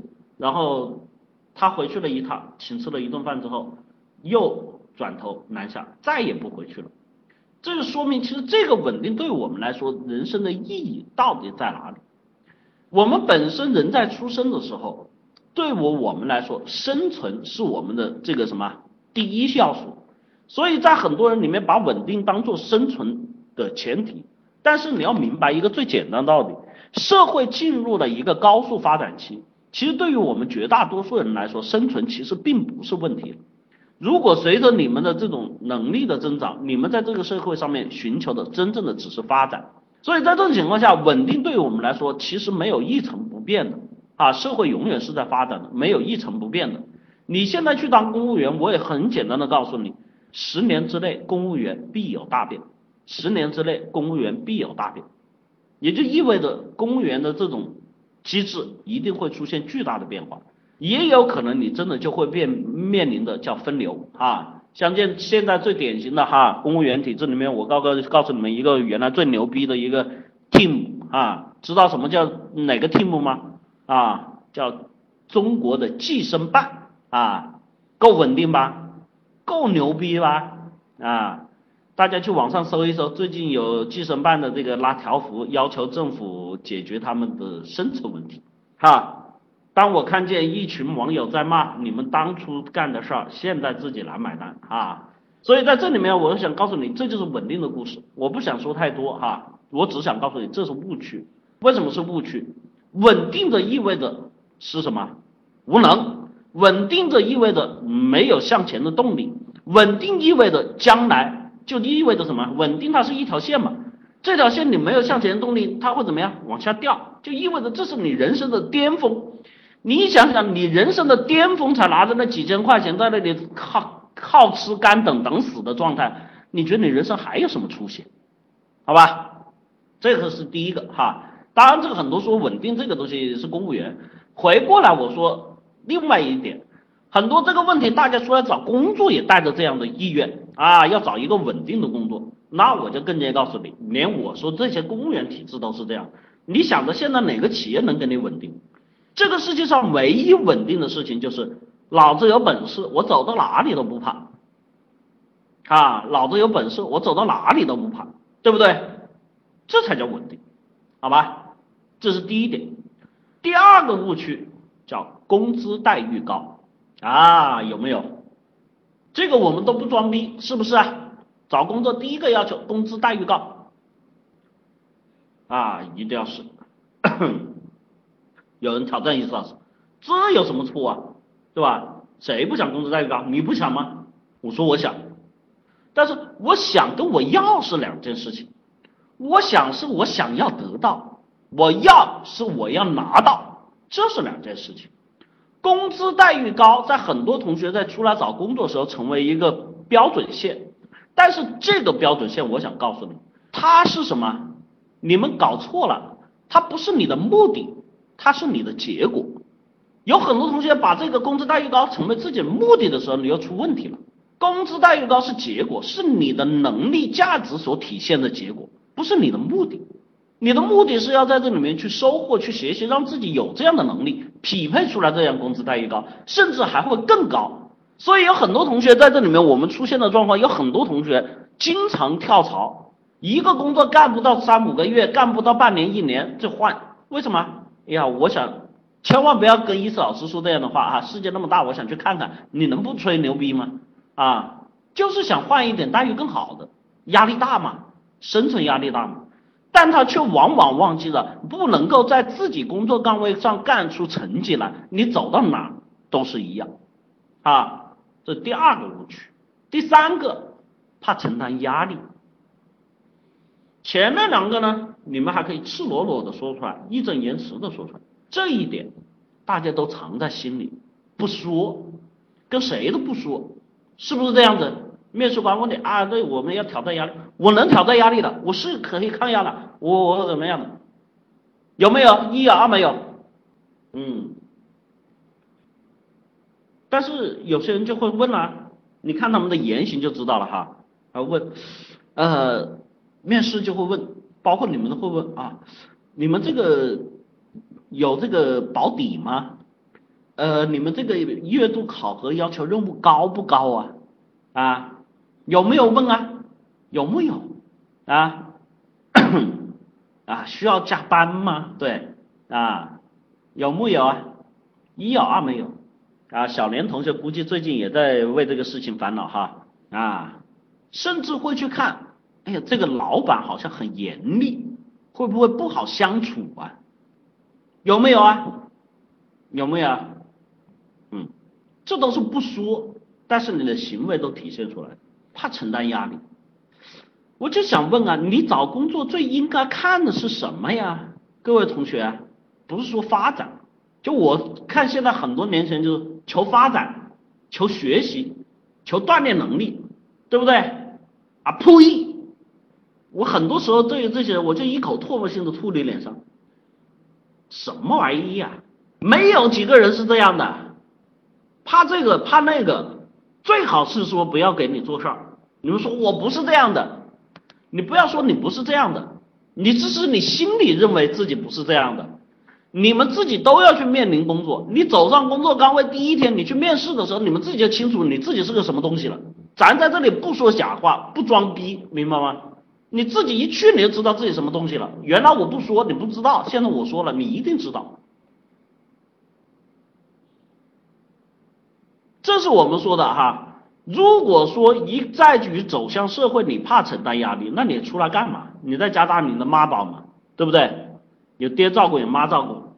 我曾经面试过一个小姑娘，我一看到履历，哎，我说你，我当时一看，我说我看错了嘛？你是不是打错了呀？你不是今年的应届毕业生？他说是啊，我不是今年应届毕业生，我是去年的应届毕业生。哦，我说哦，那你这一年你工作在哪里做？我没工作。我说为什么没工作？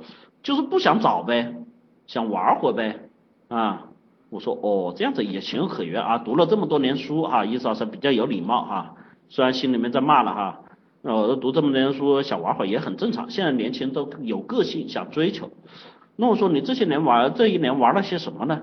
也没干嘛，在家待着呀。我说啊，你爸妈不说你吗？我妈就说了，哎呀，也不缺你那两个钱哈。你这个能老老实实待着就待着，能干就干，不不不求你这个，你反正这个找工作就找着吧，啊，结果呢？结果问来问去问到最后，他就告诉我，我说你有没有面试过公司去找过？他说去啊，找了，肯定找了，要不然你看我也来了，那我为什么都没面上呢？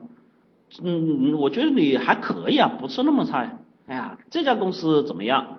这家公司啊，那个人力资源那个好尖酸刻薄；那家公司啊，那个工作时间太长；那个公司离我家太远啊。这个公司有业绩考核要求。那个哦，我说这样子也是啊。现在工作都不太好找，好工作都没有。现在外面这些乱七八糟公司太多了，嗯，我觉得你还是太要慎重找找啊。然后我说你觉得我们公司怎么样啊？嗯嗯，还可以吧，就规模小了点。啊，哎，我问你，你们工资待遇多少啊？哦，我说我们工资待遇行业平均水平还可以啊，跟他说了一下，啊，他说，哎呦，也无所谓了，勉勉强凑合吧，反正也就等个钱，也不等钱花。那我说，呃，你看你还有什么了解想要知道的啊？接下来就他跟我面试了，问了我一堆哈，什么加班时间呐，什么工作餐呐，什么公司补助啦。什么这个社保啦，然后什么这个什么那个呢？啊，意思老师就很如实的啊，很老实的啊，就被他面试，老老实实回答啊，然后回头他说，嗯，行，我回去考虑考虑吧，嗯，我说考虑考虑，确实需要考虑考虑，是吧？啊，然后等他走了，我随手就把他的简历扔到垃圾桶里面，啊，随手我就把他简历扔到垃圾桶里面，记住了哈。当你在人前人家对你客气的时候啊，当人家对你恭敬的时候，如果是你没有能力，其实这就意味着对你的侮辱啊！今天在这里跟大家说清楚，当你转身之后，你的简历被扔到垃圾桶里面，这就意味着你人格的失败，这就是社会。我不需要对你负责，我也不需要跟你谈尊重啊！你们会说伊思老师太坏了，人前一套，人后一套啊，这不是。啊，我觉得起码的礼貌还是要有，但是至于我内心的选择，那是属于我个人的选择啊，你们无从干预。所以这些东西，你说当你遇到这样的状况的时候，你该怎么去选？哈，第四点哈，只看表面的东西。前面三点呢还是跟自己有关，接下来跟外部环境有关。这有很多同学说，我们去选的时候当然要看一些条件啊，不然我怎么知道？就像你看我学历一样啊，我怎么知道你公司行不行啊？对，你是要去参考。但是我想问你们，你们看公司的时候看重些什么样呢？你们找工作的时候看重些什么东西呢？来告诉我，你们找工作的时候看重些什么样的东西呢？嗯，告诉我，来把你们的看重的地方说出来。啊，环境好，啊，行业前景，啊，工资待遇，啊，然后稳定，啊，销售冠军能拿多少钱？啊。公司规模啊，工资、休假、福利啊，公司产品卖的好不好，对吧？工作要开心，对吧？嗯，要知道公司的发展历史和老板的发展战略啊，职业结构哈，嗯，里面的人要好，哼。我问你们，第一，你们刚才说了这么多，我问你们一个最良心的话。你们看的这几点，哪一点你们自己答得上来？哪一点你们自己答得上来？好吗？啊，除了工资，好吧，除了工资，哪一点你们自己答得上来？来告诉我，啊，即便你把这些问题都问给一次老师，我如实的一五一十全告诉你。我又问第二个问题，你们有几个人听得懂？啊，你们又有几个人听得懂？来告诉我。答得上来听得懂的打一，答不上来听不懂打二。哼 好吧，很多同学说听得懂啊，答得上来。公司环境好，我来告诉你什么叫公司环境啊。现在社会上很多一些叫皮包公司、诈骗公司，都在 CDB 的豪华办公区里面租写字楼，环境好吗？环境好吗？好，满足你环境需求了。你们告诉我结果会好吗？啊，所以你看你答得上来吗？有人说，哎呀，看你们人关系好不好相处。我请问你啊，你活了这么大，除了你爸你妈的性格脾气以外，你连你身边的基友和闺蜜什么时候会发脾气，什么时候跟你翻脸，你知道吗？你知道吗？啊，什么叫人跟你的环境跟你对你的这怎么人好相处？你能知道吗？就算这里面人都很 nice，你去了之后，你像个王八蛋一样，人家会对你好吗？啊？会知道吗？不会吧？那你们又答不上来呀？好，第三个，有人说公司的行业发展前景啊，公司产品好不好卖？一个公司的行业发展前景，我请问你啊，就你这个水平，跟你能知道吗？啊，知不知道？你不知道，哼。所以你们看你们提出来的问题，其实为什么你们会提这些问题呢？你们知道你们为什么会去提这些问题？为什么会去关注这些问题吗？知不知道自己为什么会去提这些问题、关注这些问题？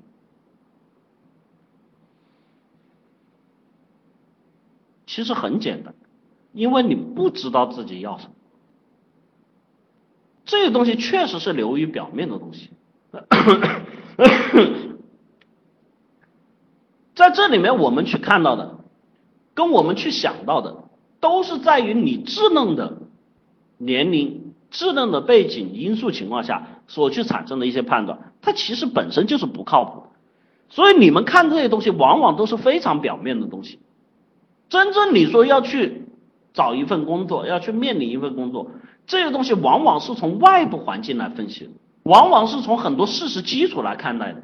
待会我会去讲怎么找工作的过程啊，这我们说第四个误区。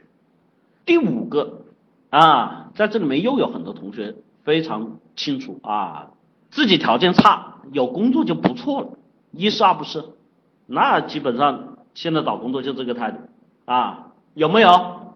嗯，现在就业本身就不好，我还挑什么挑？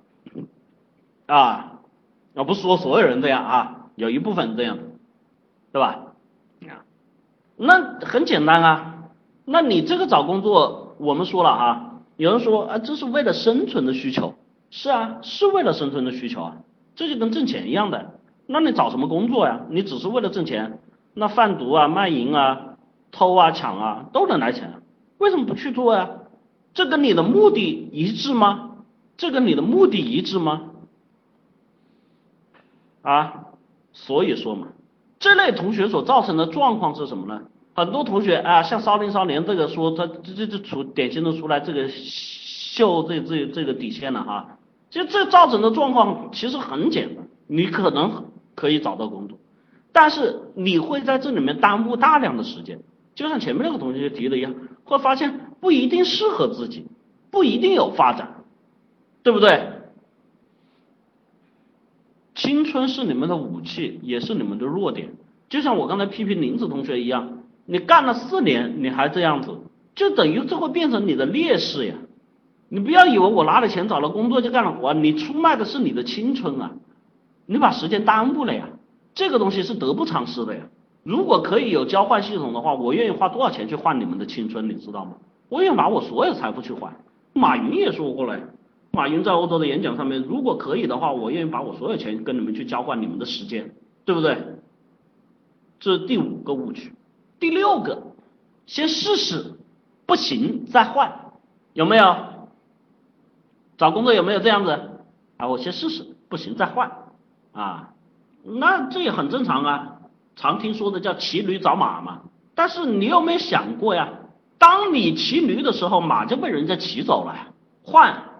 三个月换，五个月换，半年换。现在很多职业履历，我看过的简历基本上都是几千封了。在这里面，绝大多数的这种工作简历，前两年基本上都换的工作最少都超过三份以上。有同学三年换五份，这算啥呀？我一年换六份的我都见过。怎么了？最后怎么了？最后你要明白。当你的简历递在人家面前的时候，所看到的是什么？所看待你的就跟应届毕业生是一回事儿，甚至会在你的人品、你的品性、操守、你的职业履历上面打个问号。先不说抹黑，会打问号啊，这是误区啊。然后第七条，没有信心，不敢找好工作啊。有些同学。我学历也不高，资历也不强啊，我找个这个小销售，我找个小文员就够了啊，是吧？没有信心，不敢找好工作啊，这类同学跟前面的就不一样啊，就像这个风间琉璃一样，我高中毕业我没换过，所以在一个地方就可以待到死，有没有啊？啊，又被我说了坑哈，不好意思。我是跟你们说的话很直接、很赤裸、很难听，但确实我不认识你们，对你们没有误解，只是说问题啊。有同学说没有能力怎么去找好工作？哼哼，哎，那等你能力具备要到了什么时候呢？谁生下来又有能力呢？对不对？你想去考好大学的时候，你就觉得你能不能批上批本上那个大学吗？这我们说的第七个误区啊。这些同学其实会把自己的人生啊带偏，就一直让自己得不到晋升的通道，一直得不到自己成长的空间。他们认为好工作跟自己没关系啊，这是误区。第八个误区，等待，除了等待还是等待。我问你们，你们找工作的过程中，是不是每天都在等面试呀？啊，是不是这样的呀？一是二不是啊？啊，你们说不等怎么办啊？嘿嘿，待会儿我告诉你们怎么办。每天都在等，我从来就说过了一句话：等，只能等死啊！这都是我们在正常的这个过程中遇到的什么非常非常直接的问题吧？我刚才说的都是你们身上所体现出来的问题吧？啊，是不是这样的？一是二不是？痛不痛啊？当我说出来的时候，痛不痛啊？啊，难不难受啊？啊，心不心虚啊？最重要的一点是什么？这些东西跟我们平常说的那些事情不一样。这些东西要现实回报，你会马上面临的就是生活的无奈。马上面临的是人生的难堪，所以怎么办啊？有同学问上面怎么破呀？没关系，接下来告诉你们如何破啊。我说这堂课价值十万，你们如果是说听清楚了、听明白了，照着去做哈，你们的这个收入绝对是能够在近几年之内比原来要增加十万以上的收入啊。大家觉得不信哈？我的很多学员里面啊，跟你们说了哈，这个真的是学得好的同学，这个从一年加就去年那个同学刚开始找不到工作的，他跟我回忆他说我都没想到我现在能有一份这么好的工作啊！我现在用上了苹果电脑，用上苹果手机，虽然我捂着嘴笑，我说你就这么点出息了，对吧？也有同学一年连升三级啊，还有上次跟我做咨询的那个啊，去年跟我做第一次咨询，年薪十万。今年跟我做第二次咨询，年薪三十万啊，所以在这里面我说，我们很多问题在自己身上产生的时候，我们确实这个不怪你们，因为你们年轻嘛，没有经验嘛。但是你记住了，这些年轻人没有经验，他不是借口，自己必须要去经历这一关，必须要去成长。我们来看看，在这些方面我们该做什么啊？我们带给你的一定是最忠实有效的建议。第一个，如何找工作啊？首先，第一件事情要做的，这是绝大同学、绝大多数同学不做的，叫自我分析与定位，叫自我分析与定位啊。这个你在做的时候，很多同学你们在做的时候，我问了啊，是不是就是脑子里面凭感觉那么想一下啊？我没经验啊，我没能力啊，我学历不够，完了，至此就结束了，一是而不是，一是而不是。至此就结束了，我勒个去啊！你要明白呀，你找对象你问的问题都比这个多呀。你们居然对于自己的人生的起步点，你们会是这么的轻率，这么的无知啊！所以在这里面，我们第一件事情要做的是自我分析与定位。这个自我分析与定位不是简单的靠一些形容词来描述自己，哎，我能力不行啊，我学历不高，不是靠这个东西，学历。自己要对自己的这种经历来来进行排名，那这都是有数据的。今年大学毕业生多呀，一本、二本、三类院校，什么专业，各种毕业生多少？这是要去做的呀。自己的性格、自己的优势、自己的能力，你们有几个人在纸上把这个东西给自己写出来过啊？你们面对人生这么大的一个课题，这是一个非常大的课题啊，非常大的一件事情啊。你们是不是很轻率啊？你们告诉我啊？难道我刚才说的这个东西，就算啊，就算你说我做的不好，总比你刚才那个清算的拍脑袋想起来的要好得多吧？所以这个事情是第一件事情要做的，自我分析与定位。你要搞清楚你现在目前在社会上排名，搞清楚自己目前在社会上的这种价值属相，你才知道哦。这样的单位适不适合我？那样单位适不适合？如果我要拔一级，我应该还有什么样的补充和需求？甚至有的同学说，我们出去要包装自己，你连自己是谁、自己是什么定位你都搞不清楚，你怎么包装啊？所以你会发现，经常各种各样的面试者，让人觉得极其的哭笑不得。我一上来，我第一句话一定会问啊，哎，你好啊。啥啥啥？哦，看过你的简历，你做一下自我介绍。我叫林子，今年二十四岁，原来干设计四年了。然后我就瞪着他，他也瞪着我。还有吗？嗯，没有了。是不是啊？各位同学，你们是不是都是这样回答呀？啊？是不是都是这样回答？你自己是谁你都搞不清楚，年龄、性别、名字、做过啥？我要你说啥？简历上写的清清楚楚。你是欺负我不认字是吗？啊，自我介绍啊，有些人我介绍来，我个人性格比较活泼啊，平时跟同学相处关系还不错啊。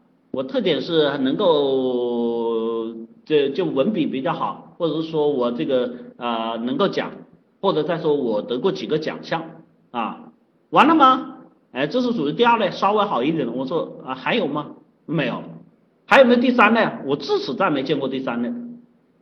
你们说这怎么办？对不对？那所有面试者都是这样，其实说句实话，这是好事还是坏事？这是好事还是坏事？啊，是好事还是坏事？你们告诉我，这当然是好事儿。所有人都是这样，所以只要你稍微有点不同，就很容易被人家记住。所以你们看，你们看到问题吗？你们稍微有一点变化，稍微对自己的分析和定位比较清楚，很容易被人记住。第一件啊，自我分析定位；第二个，找工作，有了自己定位之后，要做自己的职业规划设计，要做自己的职业规划设计。有同学就一脸懵逼了，李思老师，你说的职业规划设计是啥？我说不要着急，我待会儿第二点会讲到。啊，待会儿我会讲什么是职业规划设计，在这里面我只是讲职业规划设计对于我们来说的需求与帮助。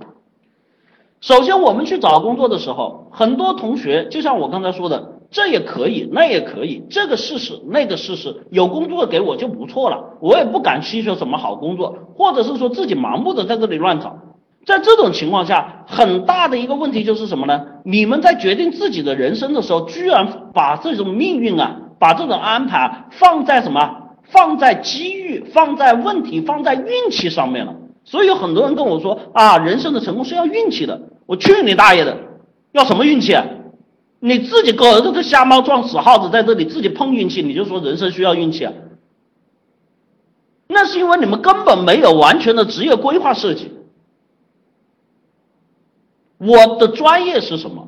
或者我的兴趣是什么？我应该往哪个方向发展？近几年之内，根据我的状况，我应该可以去找什么样的工作？在这个整个样工作里面，我的职位应该这一年是什么？明年是什么？后年是什么？我应该有自己的明确职业规划设计。面试的时候也会有人问的呀，你的职业规划是什么呀？绝大多数人说好好干，努力工作。有人说我要我要升职加薪，我要成部门主管，谁不想啊？那叫什么职业规划？那叫你的欲望。你们前面两点，你看我这里写了这么多点，光前面两点就已经让你懵逼到已经到极限了，你就别说后面了。你们会发现自己显得在人家眼前是多么的气愤，所以你们会出现一个最大的问题，你没有议价能力，就像商品一样，你自己要把自己卖出去，自己这个商品，你连自己商品的定位，连商品的功能和实用性你都拿不出来的时候，你告诉我谁会去买单啊？所以你只能被人家选，往往选你的时候的工作是什么工作？是人家急着要用人，随便拿个人来应付的工作。对于你的需求和欲望是什么？能干就能干，不能干滚，随时准备换你。所以你去工作的时候就会出现状况啊，人家对你怎么样？不恭敬，人家对你不礼貌，人家对你根本不 care。你发现你在公司里面什么都不是。啊，这个时候来问我，医生老师，我人际关系有问题，我以前在学校不是这样的。那当然，你首先就把自己便宜给卖了，你首先就把自己当做人渣给卖了，你首先就把自己当做无能者被给卖了。你只值这个价，人家还要当你是什么？你都不当自己是人，为什么人家要把你当成是人啊？嗯？有人就说我们要自自自尊自爱，什么叫自尊自爱？你要去做自己能够找到自己定位的事情，你要去完成自己的职业规划，这是你找工作中最起码的叫自尊跟自爱。不然你以为是什么？人家说你一句你就涨红了脸，这叫自尊，这叫自爱呀？那叫情绪化，那叫脑子有病。其他同学可以帮看不见的同学打一下啊。第三点叫自我呈现。有了前面的分析和这些想法之后，任何一个产品都要分说明书吧，对不对？自我呈现分两部分，一部分叫书面呈现，一部分叫现场呈现。书面呈现指的是我们的简历。我想请问你们一个问题啊，我今天说的都是干货，我一说你们就直接丢脸栽在这上面哈。你们的简历是不是只有一个模板？一是二不是？我说的这个模板不是样式不同，而且上面的内容都是一样的。一是二不是？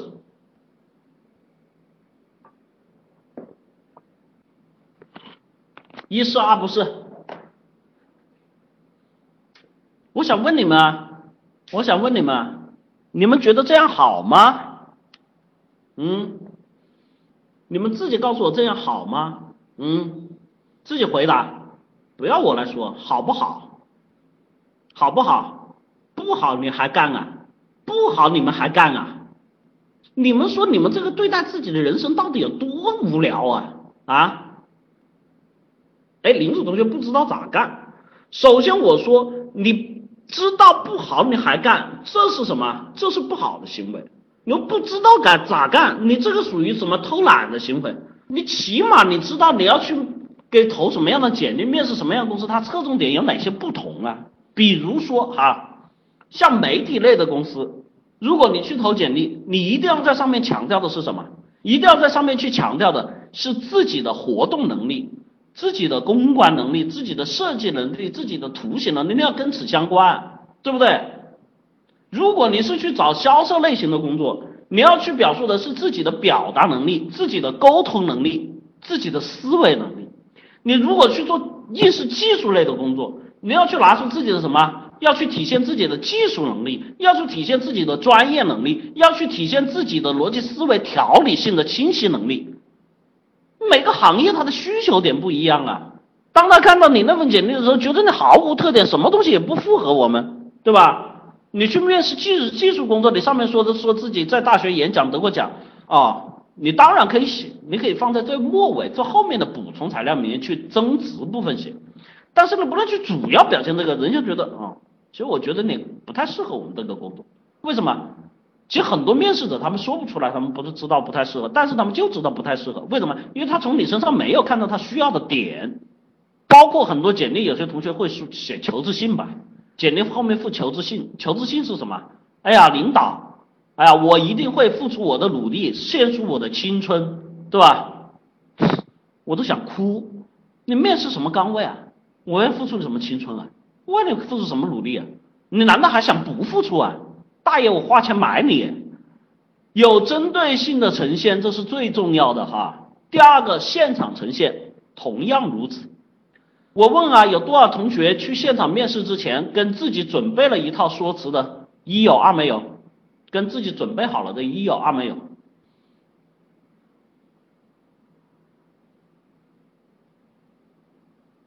嗯，你们告诉我这样好吗？这样好吗？不好，不好，你还干啊？去任何地方面试，跟人家聊天，我们是要带，这是带有非常强烈的目的的。这个目的你要呈现自己，当然同时你要去了解这些公司，这也是一个过程。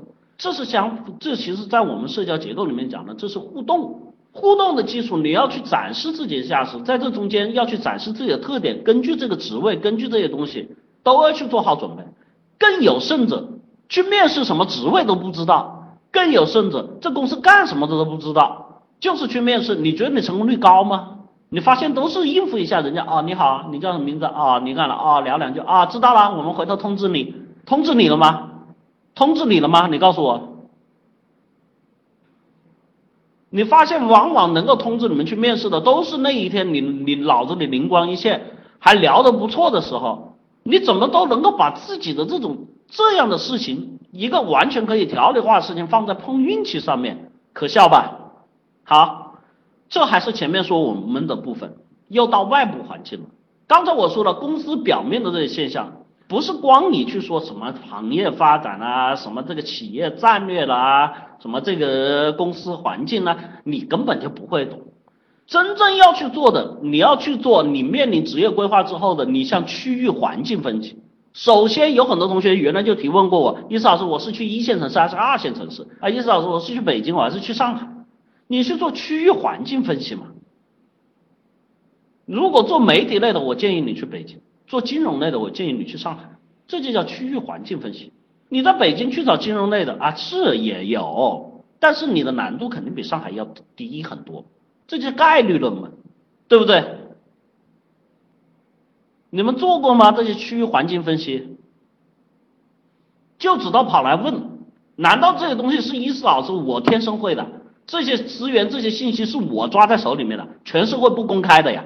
启航同学不知道怎么做，你上百度去搜啊，有什么不知道怎么做啊？现在这个社会这么公开透明，根本就不是不知道怎么做，是你懒，根本就不做，这才是你们最大的问题。养成的习惯等靠要，你觉得这东西谁会给你啊？出来工作的第一步就是主动性。如果在这一方面你还是等待、等待、等待的话，你就只能等死。谁会告诉你？你告诉我，这个社会上谁会告诉你？你爸妈也不会告诉你，他们也不知道。就算要告诉你，也是你去问。哎，爸，你觉得我我我这个专业，我我我搞金融，我去哪里好？连你爸都是你问了他才会告诉你。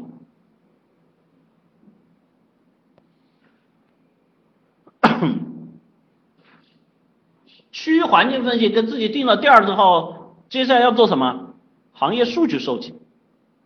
行业数据收集。这个行业数据这些同学说，我只能收到大公司，谁告诉你只有大公司？其实我告诉你，现在的这种简历网站，其实很多功能，什么样类型的公司，你都可以分类进行筛选，有多少家，在这上面，甚至区域分析在这上面都能做。一个城市里面举任何行业，其实基本上都有一个聚集区域，它主要聚集在哪里？你这方面接下来你对于自己的什么，有很多同学来说啊，离我住的地方太远。你有了这些数据分析，你要在这个地方找工作，你租房子，你是不是租这附近啊？还会有存在远的问题吗？你永远把自己的无能加诸于别人来给予你，你能得到什么？排名第一类型的企业，排名第二类型的企业，排名第三阶级的企业，然后现在行业的数据在这里面有多少？这些公司都是打开门做生意的，生怕宣传不到自己，你怕还找不到。现在信息化社会，我们那会找工作，我都不知道到哪里去找这信息。那我都削尖脑袋去搜，拿个本子去记。有了这些之后，这都是属于前面的分析完了，就要开始做自己的目标体系的搭建。目标体系的搭建，第一类型的公司是，第二类型的公司，第三类型的公司，哪个是你的重点？你先把它画出来。有了这个体系之后，你在这里面开始去筛选自己要去投简历、要去面试的重点公司。先把精力时间放在这上面，由这里做一个最简单的排序，一不要我我选二，二不要我选三。你最起码让自己，我们说选择工作，有很多人选择工作，其实你发现你选过吗？我问你们，你们选过吗？选择职业、选择工作，你们选过吗？选过没有？所以你永远是被动嘛。这里面你目标体系搭建的时候，你能够给自己可以做出有了前面的分析说，能做出一个大概的完整有序的了。当然在这里做完有序之后，你还可以去补充资料，每个公司到底具体状况是怎么样，都去做一轮分析。这是你人生大事，千勿轻率。你们找工作往往的时间是以半年、一、一次甚至是一年时间为计的。你在这上面做这些事情的工作，你做的细致一点，每天努力一点，也就一个多月的时间。所谓磨刀不误砍柴工，不就在这里吗？完了，前面所有东西做完了，接下来怎么样？时间计划安排，别在这里等了，想办法去安排自己的计划时间。你就说哦，我等面试，有很多方法可以让自己去达成面试的呀。你在这个途径上面，路程怎么安排？时间怎么确定？怎么投简历？每个步骤怎么安排？你都可以做出来的。这是我们面临人生的第一件事情。你们找不到好工作的第一条，是因为你们面临人生的时候，第一步你就走的不对。为什么走的不对？拍脑袋，凭感觉，在等待，想当然，看表面，只求眼前利益，所以你没有好工作，所以你没有好发展啊，所以你被人看不起啊，所以你被人不重视啊。因为本身你体现出来的价值就是这样，这就是社会公平。我团队进来的人说，如果进来这个小伙子是特别牛逼的，我们是什么欣赏、喜欢的眼光。我带着小伙子，如果是好的话，我会处处照顾他。为什么？千金易得，人才难求。当你进来那个状态，那个 low 啊，那个矬的时候，我对你的态度是嗤之以鼻。问我问我啥？啊啊啊！就这样，行，我知道了啊，你做吧，我不清楚，你试试吧。那些人才才会得到我的关注啊！什么关注啊？哎，那个小吴，那个是阿猫，哎，你最近有什么困难？这个事儿我看你做了很久，是不是不会做啊？有什么需要我帮助你的地方吗？你以为我傻的呀？我哪那么多精力去照顾你啊？你又不是我爸，你又不是我妈，你要体现你的价值。首先的价值在你找工作过程中，你对于自己的人生就不负责，谁会对你负责？这几个步骤啊，我告诉你，你们回去严格做，做的好与坏，你一遍不行来第二遍，二遍不行来第三遍，一定要去做。你们做完了之后，你会自己明显感觉到自己的思维就清晰了，自己的目标就明确了，会清楚的知道自己要什么样的工作，去哪里找，用什么方法，如何安排自己时间和计划。啊。找工作的步骤讲完了，我们来讲我们的这个什么职业规划。刚才有同学会问，职业规划，我不去跟你们讲那么大的，也是跟你们讲具体的步骤。第一，自己的兴趣，对吧？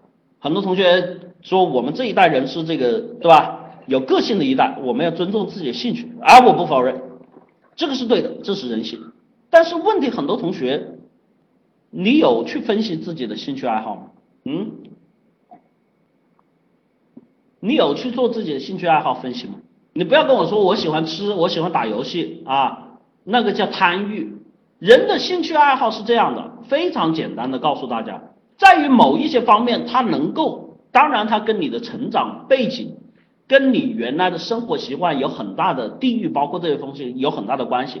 但是在你到了这个阶段的时候，你的兴趣爱好是一定会有。你对于什么东西，有可能你原来成长环境没让你培养特别多的这种爱好。但是你的兴趣在哪里？你其实对有些东西你拿出来看，有些同学看那种金融数字，你让他看十遍他也看不进去。我拜托你，你就不要选择金融规划。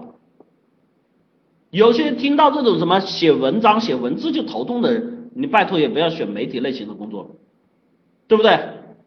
你自己这种兴趣拿出来稍微一看，你就知道大概有个方向，这个对于你后面的职业是有非常大的影响和帮助。不然你会很多同学我啊，又找着我干的很无趣，我干的很无奈，我干的好无聊。那当然，因为你不是主动选。第二个，自己拥有的能力，这个能力是指你现在身上的，包括你的各种除你的什么学历状况之外的生活中的实际技巧和能力。这个能力对于我们来说，也是在职业选择上面非常重要的一部分。有些人他本身的逻辑思维就不是那么强的人啊，数字概念比较模糊的人，就不要去从事这一类跟数字打交道比较多、逻辑要求比较清楚的工作。有一些人对于艺术细胞、对于颜色、对于乐感，这这这东西非常模糊的人，你也不要去选择从事这一类型的工作。这是对于自己能力的分析，这个能力除了我的这种。先天的这种能力之外，还有自己现在所拥有的能力。现在拥有能力是我现在能做到什么样的事情？当然，现在这个能力在短期内是可以改变、可以提高的。如果你发现啊，这里面就说到另外职业规划另外一个，你如果想要的目标比现在自己拥有的能力比较弱的时候，你可以选择去提升自己这个短期能力的培训，提升自己这个计划。这样子，你有很多时候找工作，并不一定是说我马上就要工作，我可以先给自己一个缓冲期，去达到这样要求，然后找这样的工作。所以有一些同学会在这个之前，比如说有些同学会去学一些什么啊，有些同学觉得自己兴趣能力都分析完了之后，会让自己去参加一些培训班，我去学绘画，我去学美术，我我将来想从事插画行业，我想从事这个美编行业。对吧？这就是对的，这就是对的。他会给自己半年或一年时间去完善这个工作。当你去面试的时候，有人告诉我他想去干这个事情，然后说他这个，我对这种人我是觉得，哎，可以。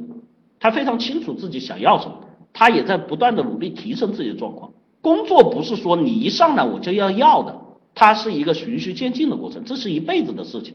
所以你要去做自己的职业规划。第三个。你学了这么久的东西，你的专业的匹配度，当然现在有很多说专业没有什么意义，比如说像伊嫂子这样的异类，我干的就不是我本专业的事情，对吧？历史原因形成哈，那但是有些人他学这个专业，你毕竟学了这个东西，对于你来说，你的职业跟你的专业匹配是最好的方向，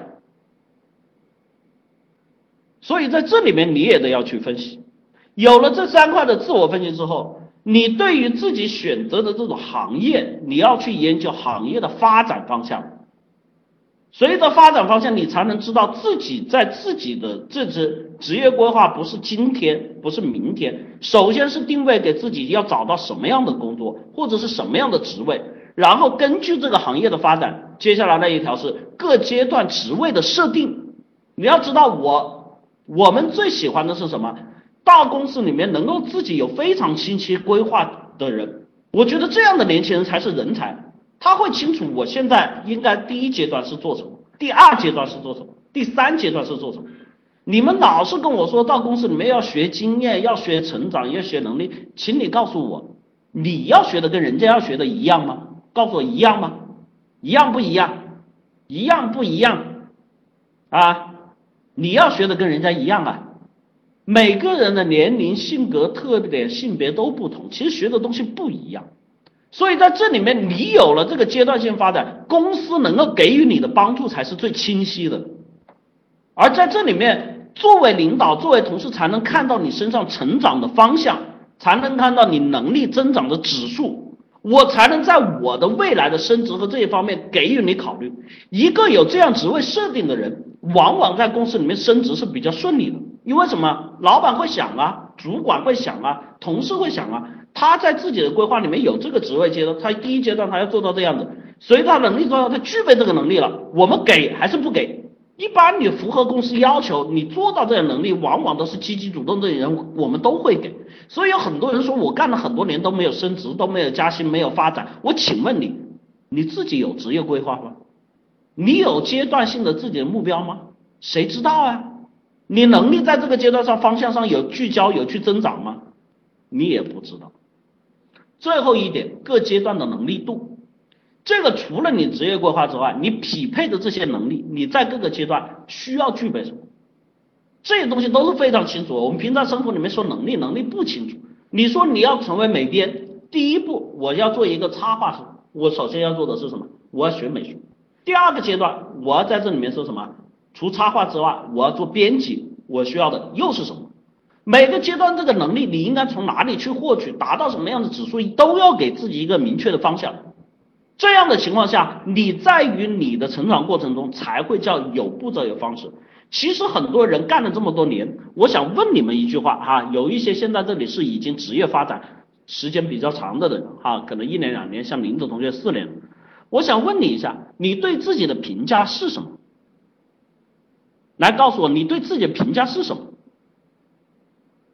啊，或者我直接问一个你们好比较好答的吧，你对自己的工作评价清楚还是不清楚？回答我一清楚二不清楚。绝大多数同学是不清楚的，有些同学所谓的清楚是什么啊？我觉得我的沟通能力弱一点，我觉得我的表达能力弱一点。我告诉你，这叫清楚吗？清楚的是知道自己现在在每一个点上面有哪些欠缺，在技能上我有哪个不会，在流程上我有哪个不懂，在方法上我有哪些不知道，这才是你所谓的各个能力阶段的清楚的标准，不是凭感觉一句话。你们什么叫不清楚啊？你的答案是好跟不好的时候，我人际关系不好，我表达能力不好，我处理速度不好。我的效率不高，你如果是这样的结结论，我告诉你，这一定是不清楚。为什么？不好，好不好，好不好在哪里？怎么改？你知道吗？知道吗？你们告诉我，知不知道？不好，不好在哪里？该怎么改？你知道吗？回答我，知道一，知道二，不知道，这就所谓的不清楚。你都不知道自己要在哪里改，你这怎么叫清楚呢？所以各个阶段的能力度，这是一定要自己去设这个台阶。在工作上面，记住了，我们首先社会里面，你像谈感情、谈这些东西还有点模糊，在工作上是一点都不模糊的。每一项东西它都可以量化成指标，每一项东西都可以有时间的计划，每一样东西你都可以有阶段性的结果和什么目标树在那里。所以这就是我们的职业规划。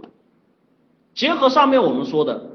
如何找工作？职业规划设计，在这一段阶段，你们要做的，在初期找工作阶段要做的是，至少你要定行业，至少你要定职位，明白了吗？最起码这两点你得要做出来。如果连这个都没有，你去找工作就是瞎猫碰死耗子。我说了啊，在工作上这些东西全部是可以量化。好了，职业规划找工作说完了。我们最后再来说，新工作注意事项，入职了，开始了。现在很多同学问叶老师该怎么做？我跟你们讲那么多道理没有用，我跟你们讲事实的东西。五条，第一点，少发表意见，多提问。少发表意见，多提问。我有很多学员来问我的这个问题，里面就说：啊，叶老师，为什么他们这个对我这个态度是这样的？或者我为什么在公司里面同事关系不好？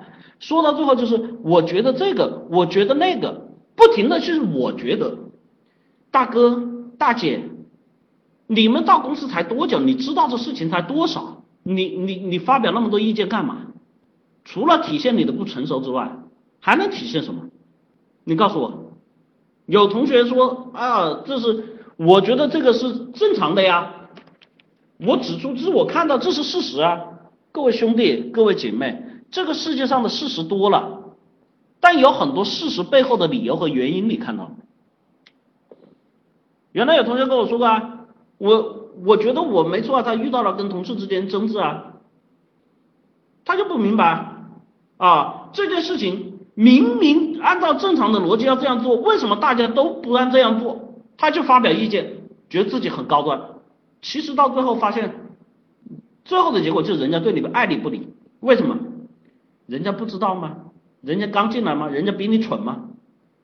公司在这些方面研究了多少政策，花了多少精力时间？它里面有一些办法是公司妥协的政策，没有办法。有些事情甚至是公司没办法跟你说的，涉及到可能公司客户的保密机制。涉及到可能是客户的需求，甚至也有可能是老板的意思。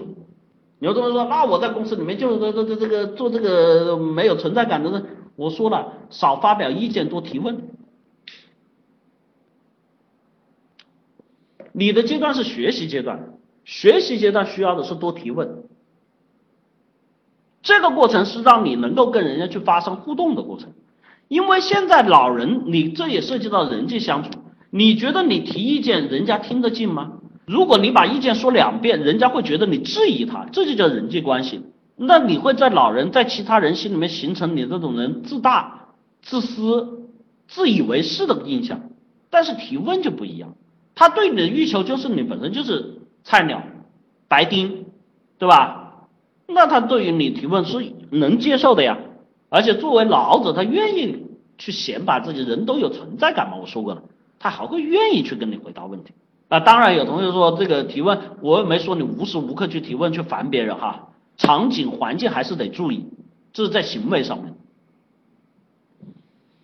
第二个，少抱怨，多干活。有的同学说啊，这个我知道，这个我知道，你这个你们真不知道。有很多同学去了新公司啊，这里有工作经验的，我问你啊，你有没有说过这样的话？哎呀，烦死了！哎，好讨厌啊！哎，怎么这样子啊？说过吗？说过没？即将走上工作岗位的时候，当你这个嘴到话边的时候，你给我收回去啊！这就叫抱怨。烦死了，你可以不干啊！讨厌，你可以不干啊！怎么这样子？就这样子，你有本事不干啊？你说那么多无聊的话干嘛？你是来工作的，做事。你就做就行了，这个东西对你的工作、对你的结果没任何帮助，你去表达这样意见干嘛？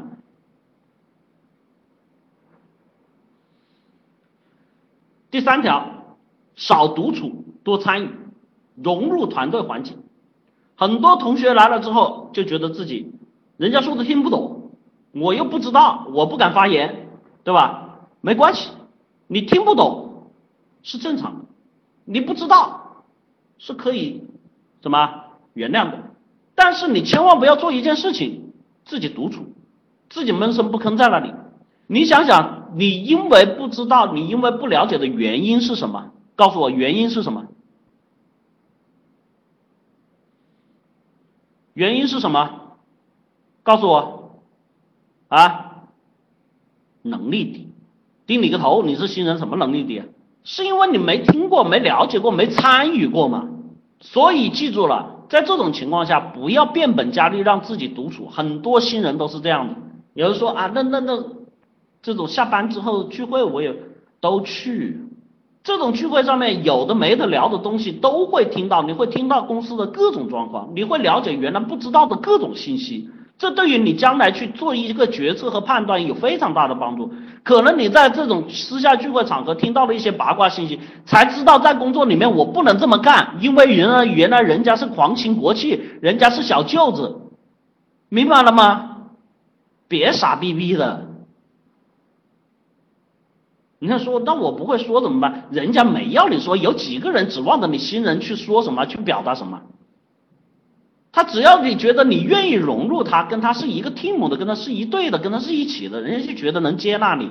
然后你说我不会说，不会说笑啊，你笑都不会笑，微笑啊，认同啊，点头啊，yes 啊，帮人家跑前跑后递水端茶呀，这些你不会做啊，你缺胳膊缺腿啊。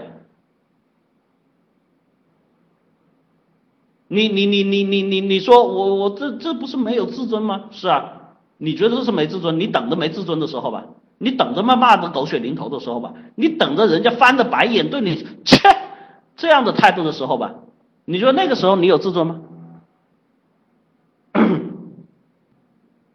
第四点，少借口，多结果。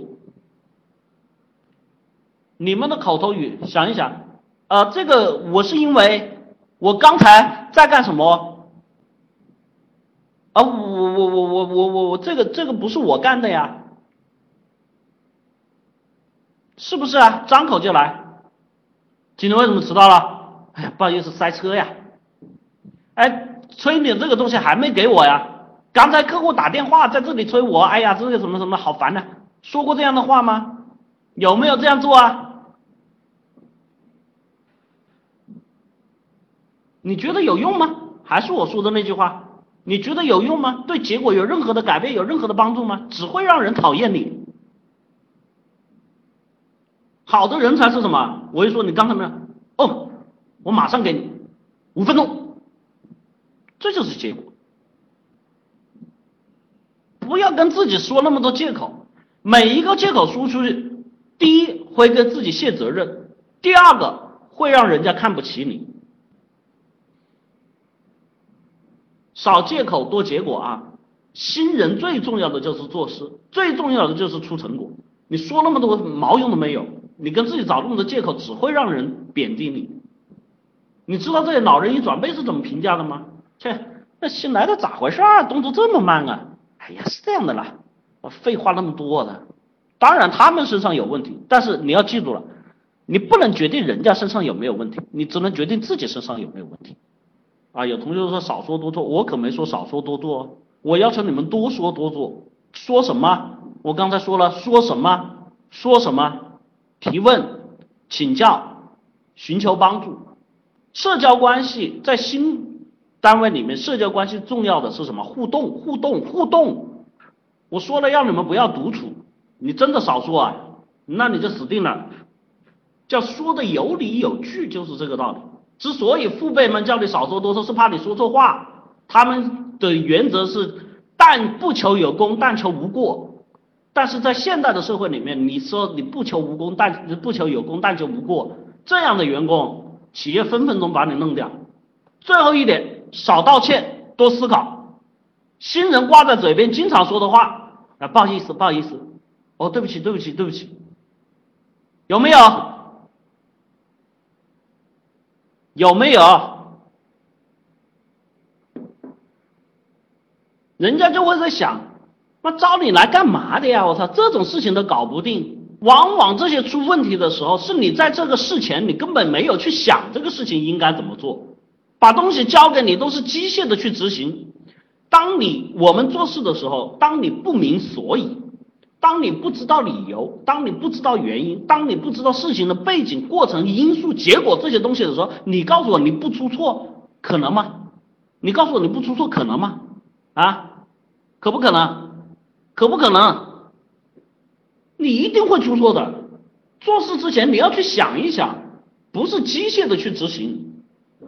人才跟非人才的区别就在于这里。每天来上班不是一脑袋懵的，有的同学上完一天班就下班了啊，老今天干了啥不知道，领导交代我办几件事儿，办了吗？办了。什么叫办了吗？办了。交代你什么事儿？为什么交代你做？这几件事情最重要的点在哪里？前面的因原因是什么？后面的结果是什么？中间那些因素关键点是什么？我拜托你老人家想一想，上班没想清楚，下班想，下班没想清楚，明天想，这就是工作，不然要你在这干嘛？混吃等死，张开张开嘴等着要。在这里面我说了哈，今天跟大家去分享，这绝对都是干货中的干货。那么在这里面我们说了，从找工作到我们的职业规划，到我们的新工作注意事项，在我们人生这三件事情，当你迈出第一步时候，这三件事情的三部曲对我们尤为重要。但是我说了这些东西，你们是得到了一些点，总体上应该怎么来做？我们在思考问题上，从定位、目的、过程、逻辑、信息收集、思维方式上，如何去解决问题？包括跟人际相处、交往过程、人性的选择，我们中间遵照的一些关系论处理方法，人与人之间相处的这些过程，如何去找到自己的真正的定位和价值？这些东西不是我这一堂课能讲完的。如果你们在这些方面还存在这些疑问，我真是真心的啊，真不跟你们打广告，建议你们去报名我们的课程哈，解决这种思维问题、立场问题的同学，欢迎报名我的立体思维法。在人际交往这些方面的同学，欢迎报名我的结构化社交。报名热线二三五七五二幺五三四和八零零幺三六二九九两个 QQ 号啊，也欢迎大家拿起手机扫描屏幕中间的二维码啊，去关注我们的。微信哈，我们的个人微信号 i 杠下划线 think 二零一四 think 英文单词思考的意思 t h i n k i 杠下划线 t h i n k 二零一四，我们的微信公众号直接搜索凡事都有解，事是事情的事啊。现在我们开通了新功能，可以在微信上面有客服哈，有时候是现在这个阶段是猫哥和我可能都会上去回答问题哈，欢迎大家来提问，优质问题被我们载入了我们精选回答案例里面，会给到大家现金奖励和回报。赶紧去关注我们的凡事都有解，我们今天的课程录音也会上传到我们的微信公众号，包括我们往期的文章干货、录音转文字、猫哥的问答环节啊，在知乎上面的问答环节，以后包括我们在这种经典问题上面的经典筛选，都会在我们的微信公众号上面一一呈现，欢迎大家去关注。更多的希望大家去参与我们的分销推广 QQ 群三幺九七二五四九九，帮我们去推广课程。让其他人受益，自己在这里面也去学习能力，收获和增长。最重要的是能够得到丰厚的现金回报哈。我们这里有很多同学啊，这个收入我真的看的是不错啊，祝福他们，也希望他们加油努力，希望你们也来积极参与。又到了毕业季，我们不要只是致青春，我们应该致我们的生活，致我们的生命，致我们将来远大的前程。我想说，还是那句话。说情怀的话，世界啊始终将会是你们的，但是你不要忘了，在这个世界上面，不是只有美好，它也有丑陋。我希望将来面对你们人生的时候，你们不会成为这个社会里面最丑陋，不会成为这个社会里面最无奈，不会成为这个世界社会里面的蛀虫那一类人。我希望你们在这里面能找到属于自己的价值，在做每件事情的时候都能够清楚明白自己是谁，自己应该干什么。在解决每个问题的时候，都能够思维清晰；在与人相处的时候，都能做到张弛有度。这就是我们课程开辟的利益。这里是凡事都有解，我是伊思，欢迎大家去报名我们的课程：二三五七五二幺五三四和八零零幺三六二九九。今天的课程啊，谢谢大家。那个伊思老师可能没看到我这个，就大家如果愿意的话呢，我在这里，我其实今天这节课，我觉得有两个例子可以给大家分享哈。一个呢是这个，呃，前两天也是跟大家一样哈，是找工作来咨询的一个一个朋友的这个例子哈，我真的很想分享，因为这个跟思维体系这个关系太大，就很多人你们听到现在哈，你们不知道这个课程那个。呃，我我我希望大家呃，稍等一下，我希望有的人不要在这个这个上面发自己的群号啊，尤其是分销组的，那个警告一次啊，分销组的人不许在公屏上面刷自己的群号啊，自己这个这个这个这个这个这个要拉人去别的地方拉啊，不要到这个公开的这个地方拉。现在还卡吗？现在还卡吗？好卡啊！哎呦，稍等一下啊。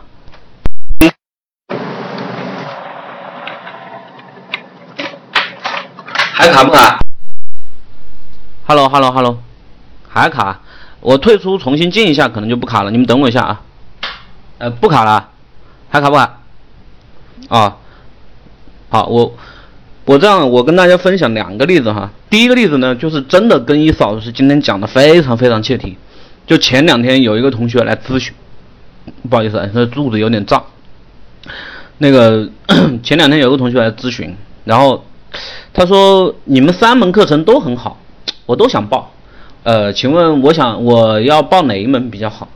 我说这位同学，你如果说三门课程你都很喜欢，然后你不知道你想要的是什么，那我请问你，你这个是哪里出了问题？那那我退出重庆哈，我退出重庆，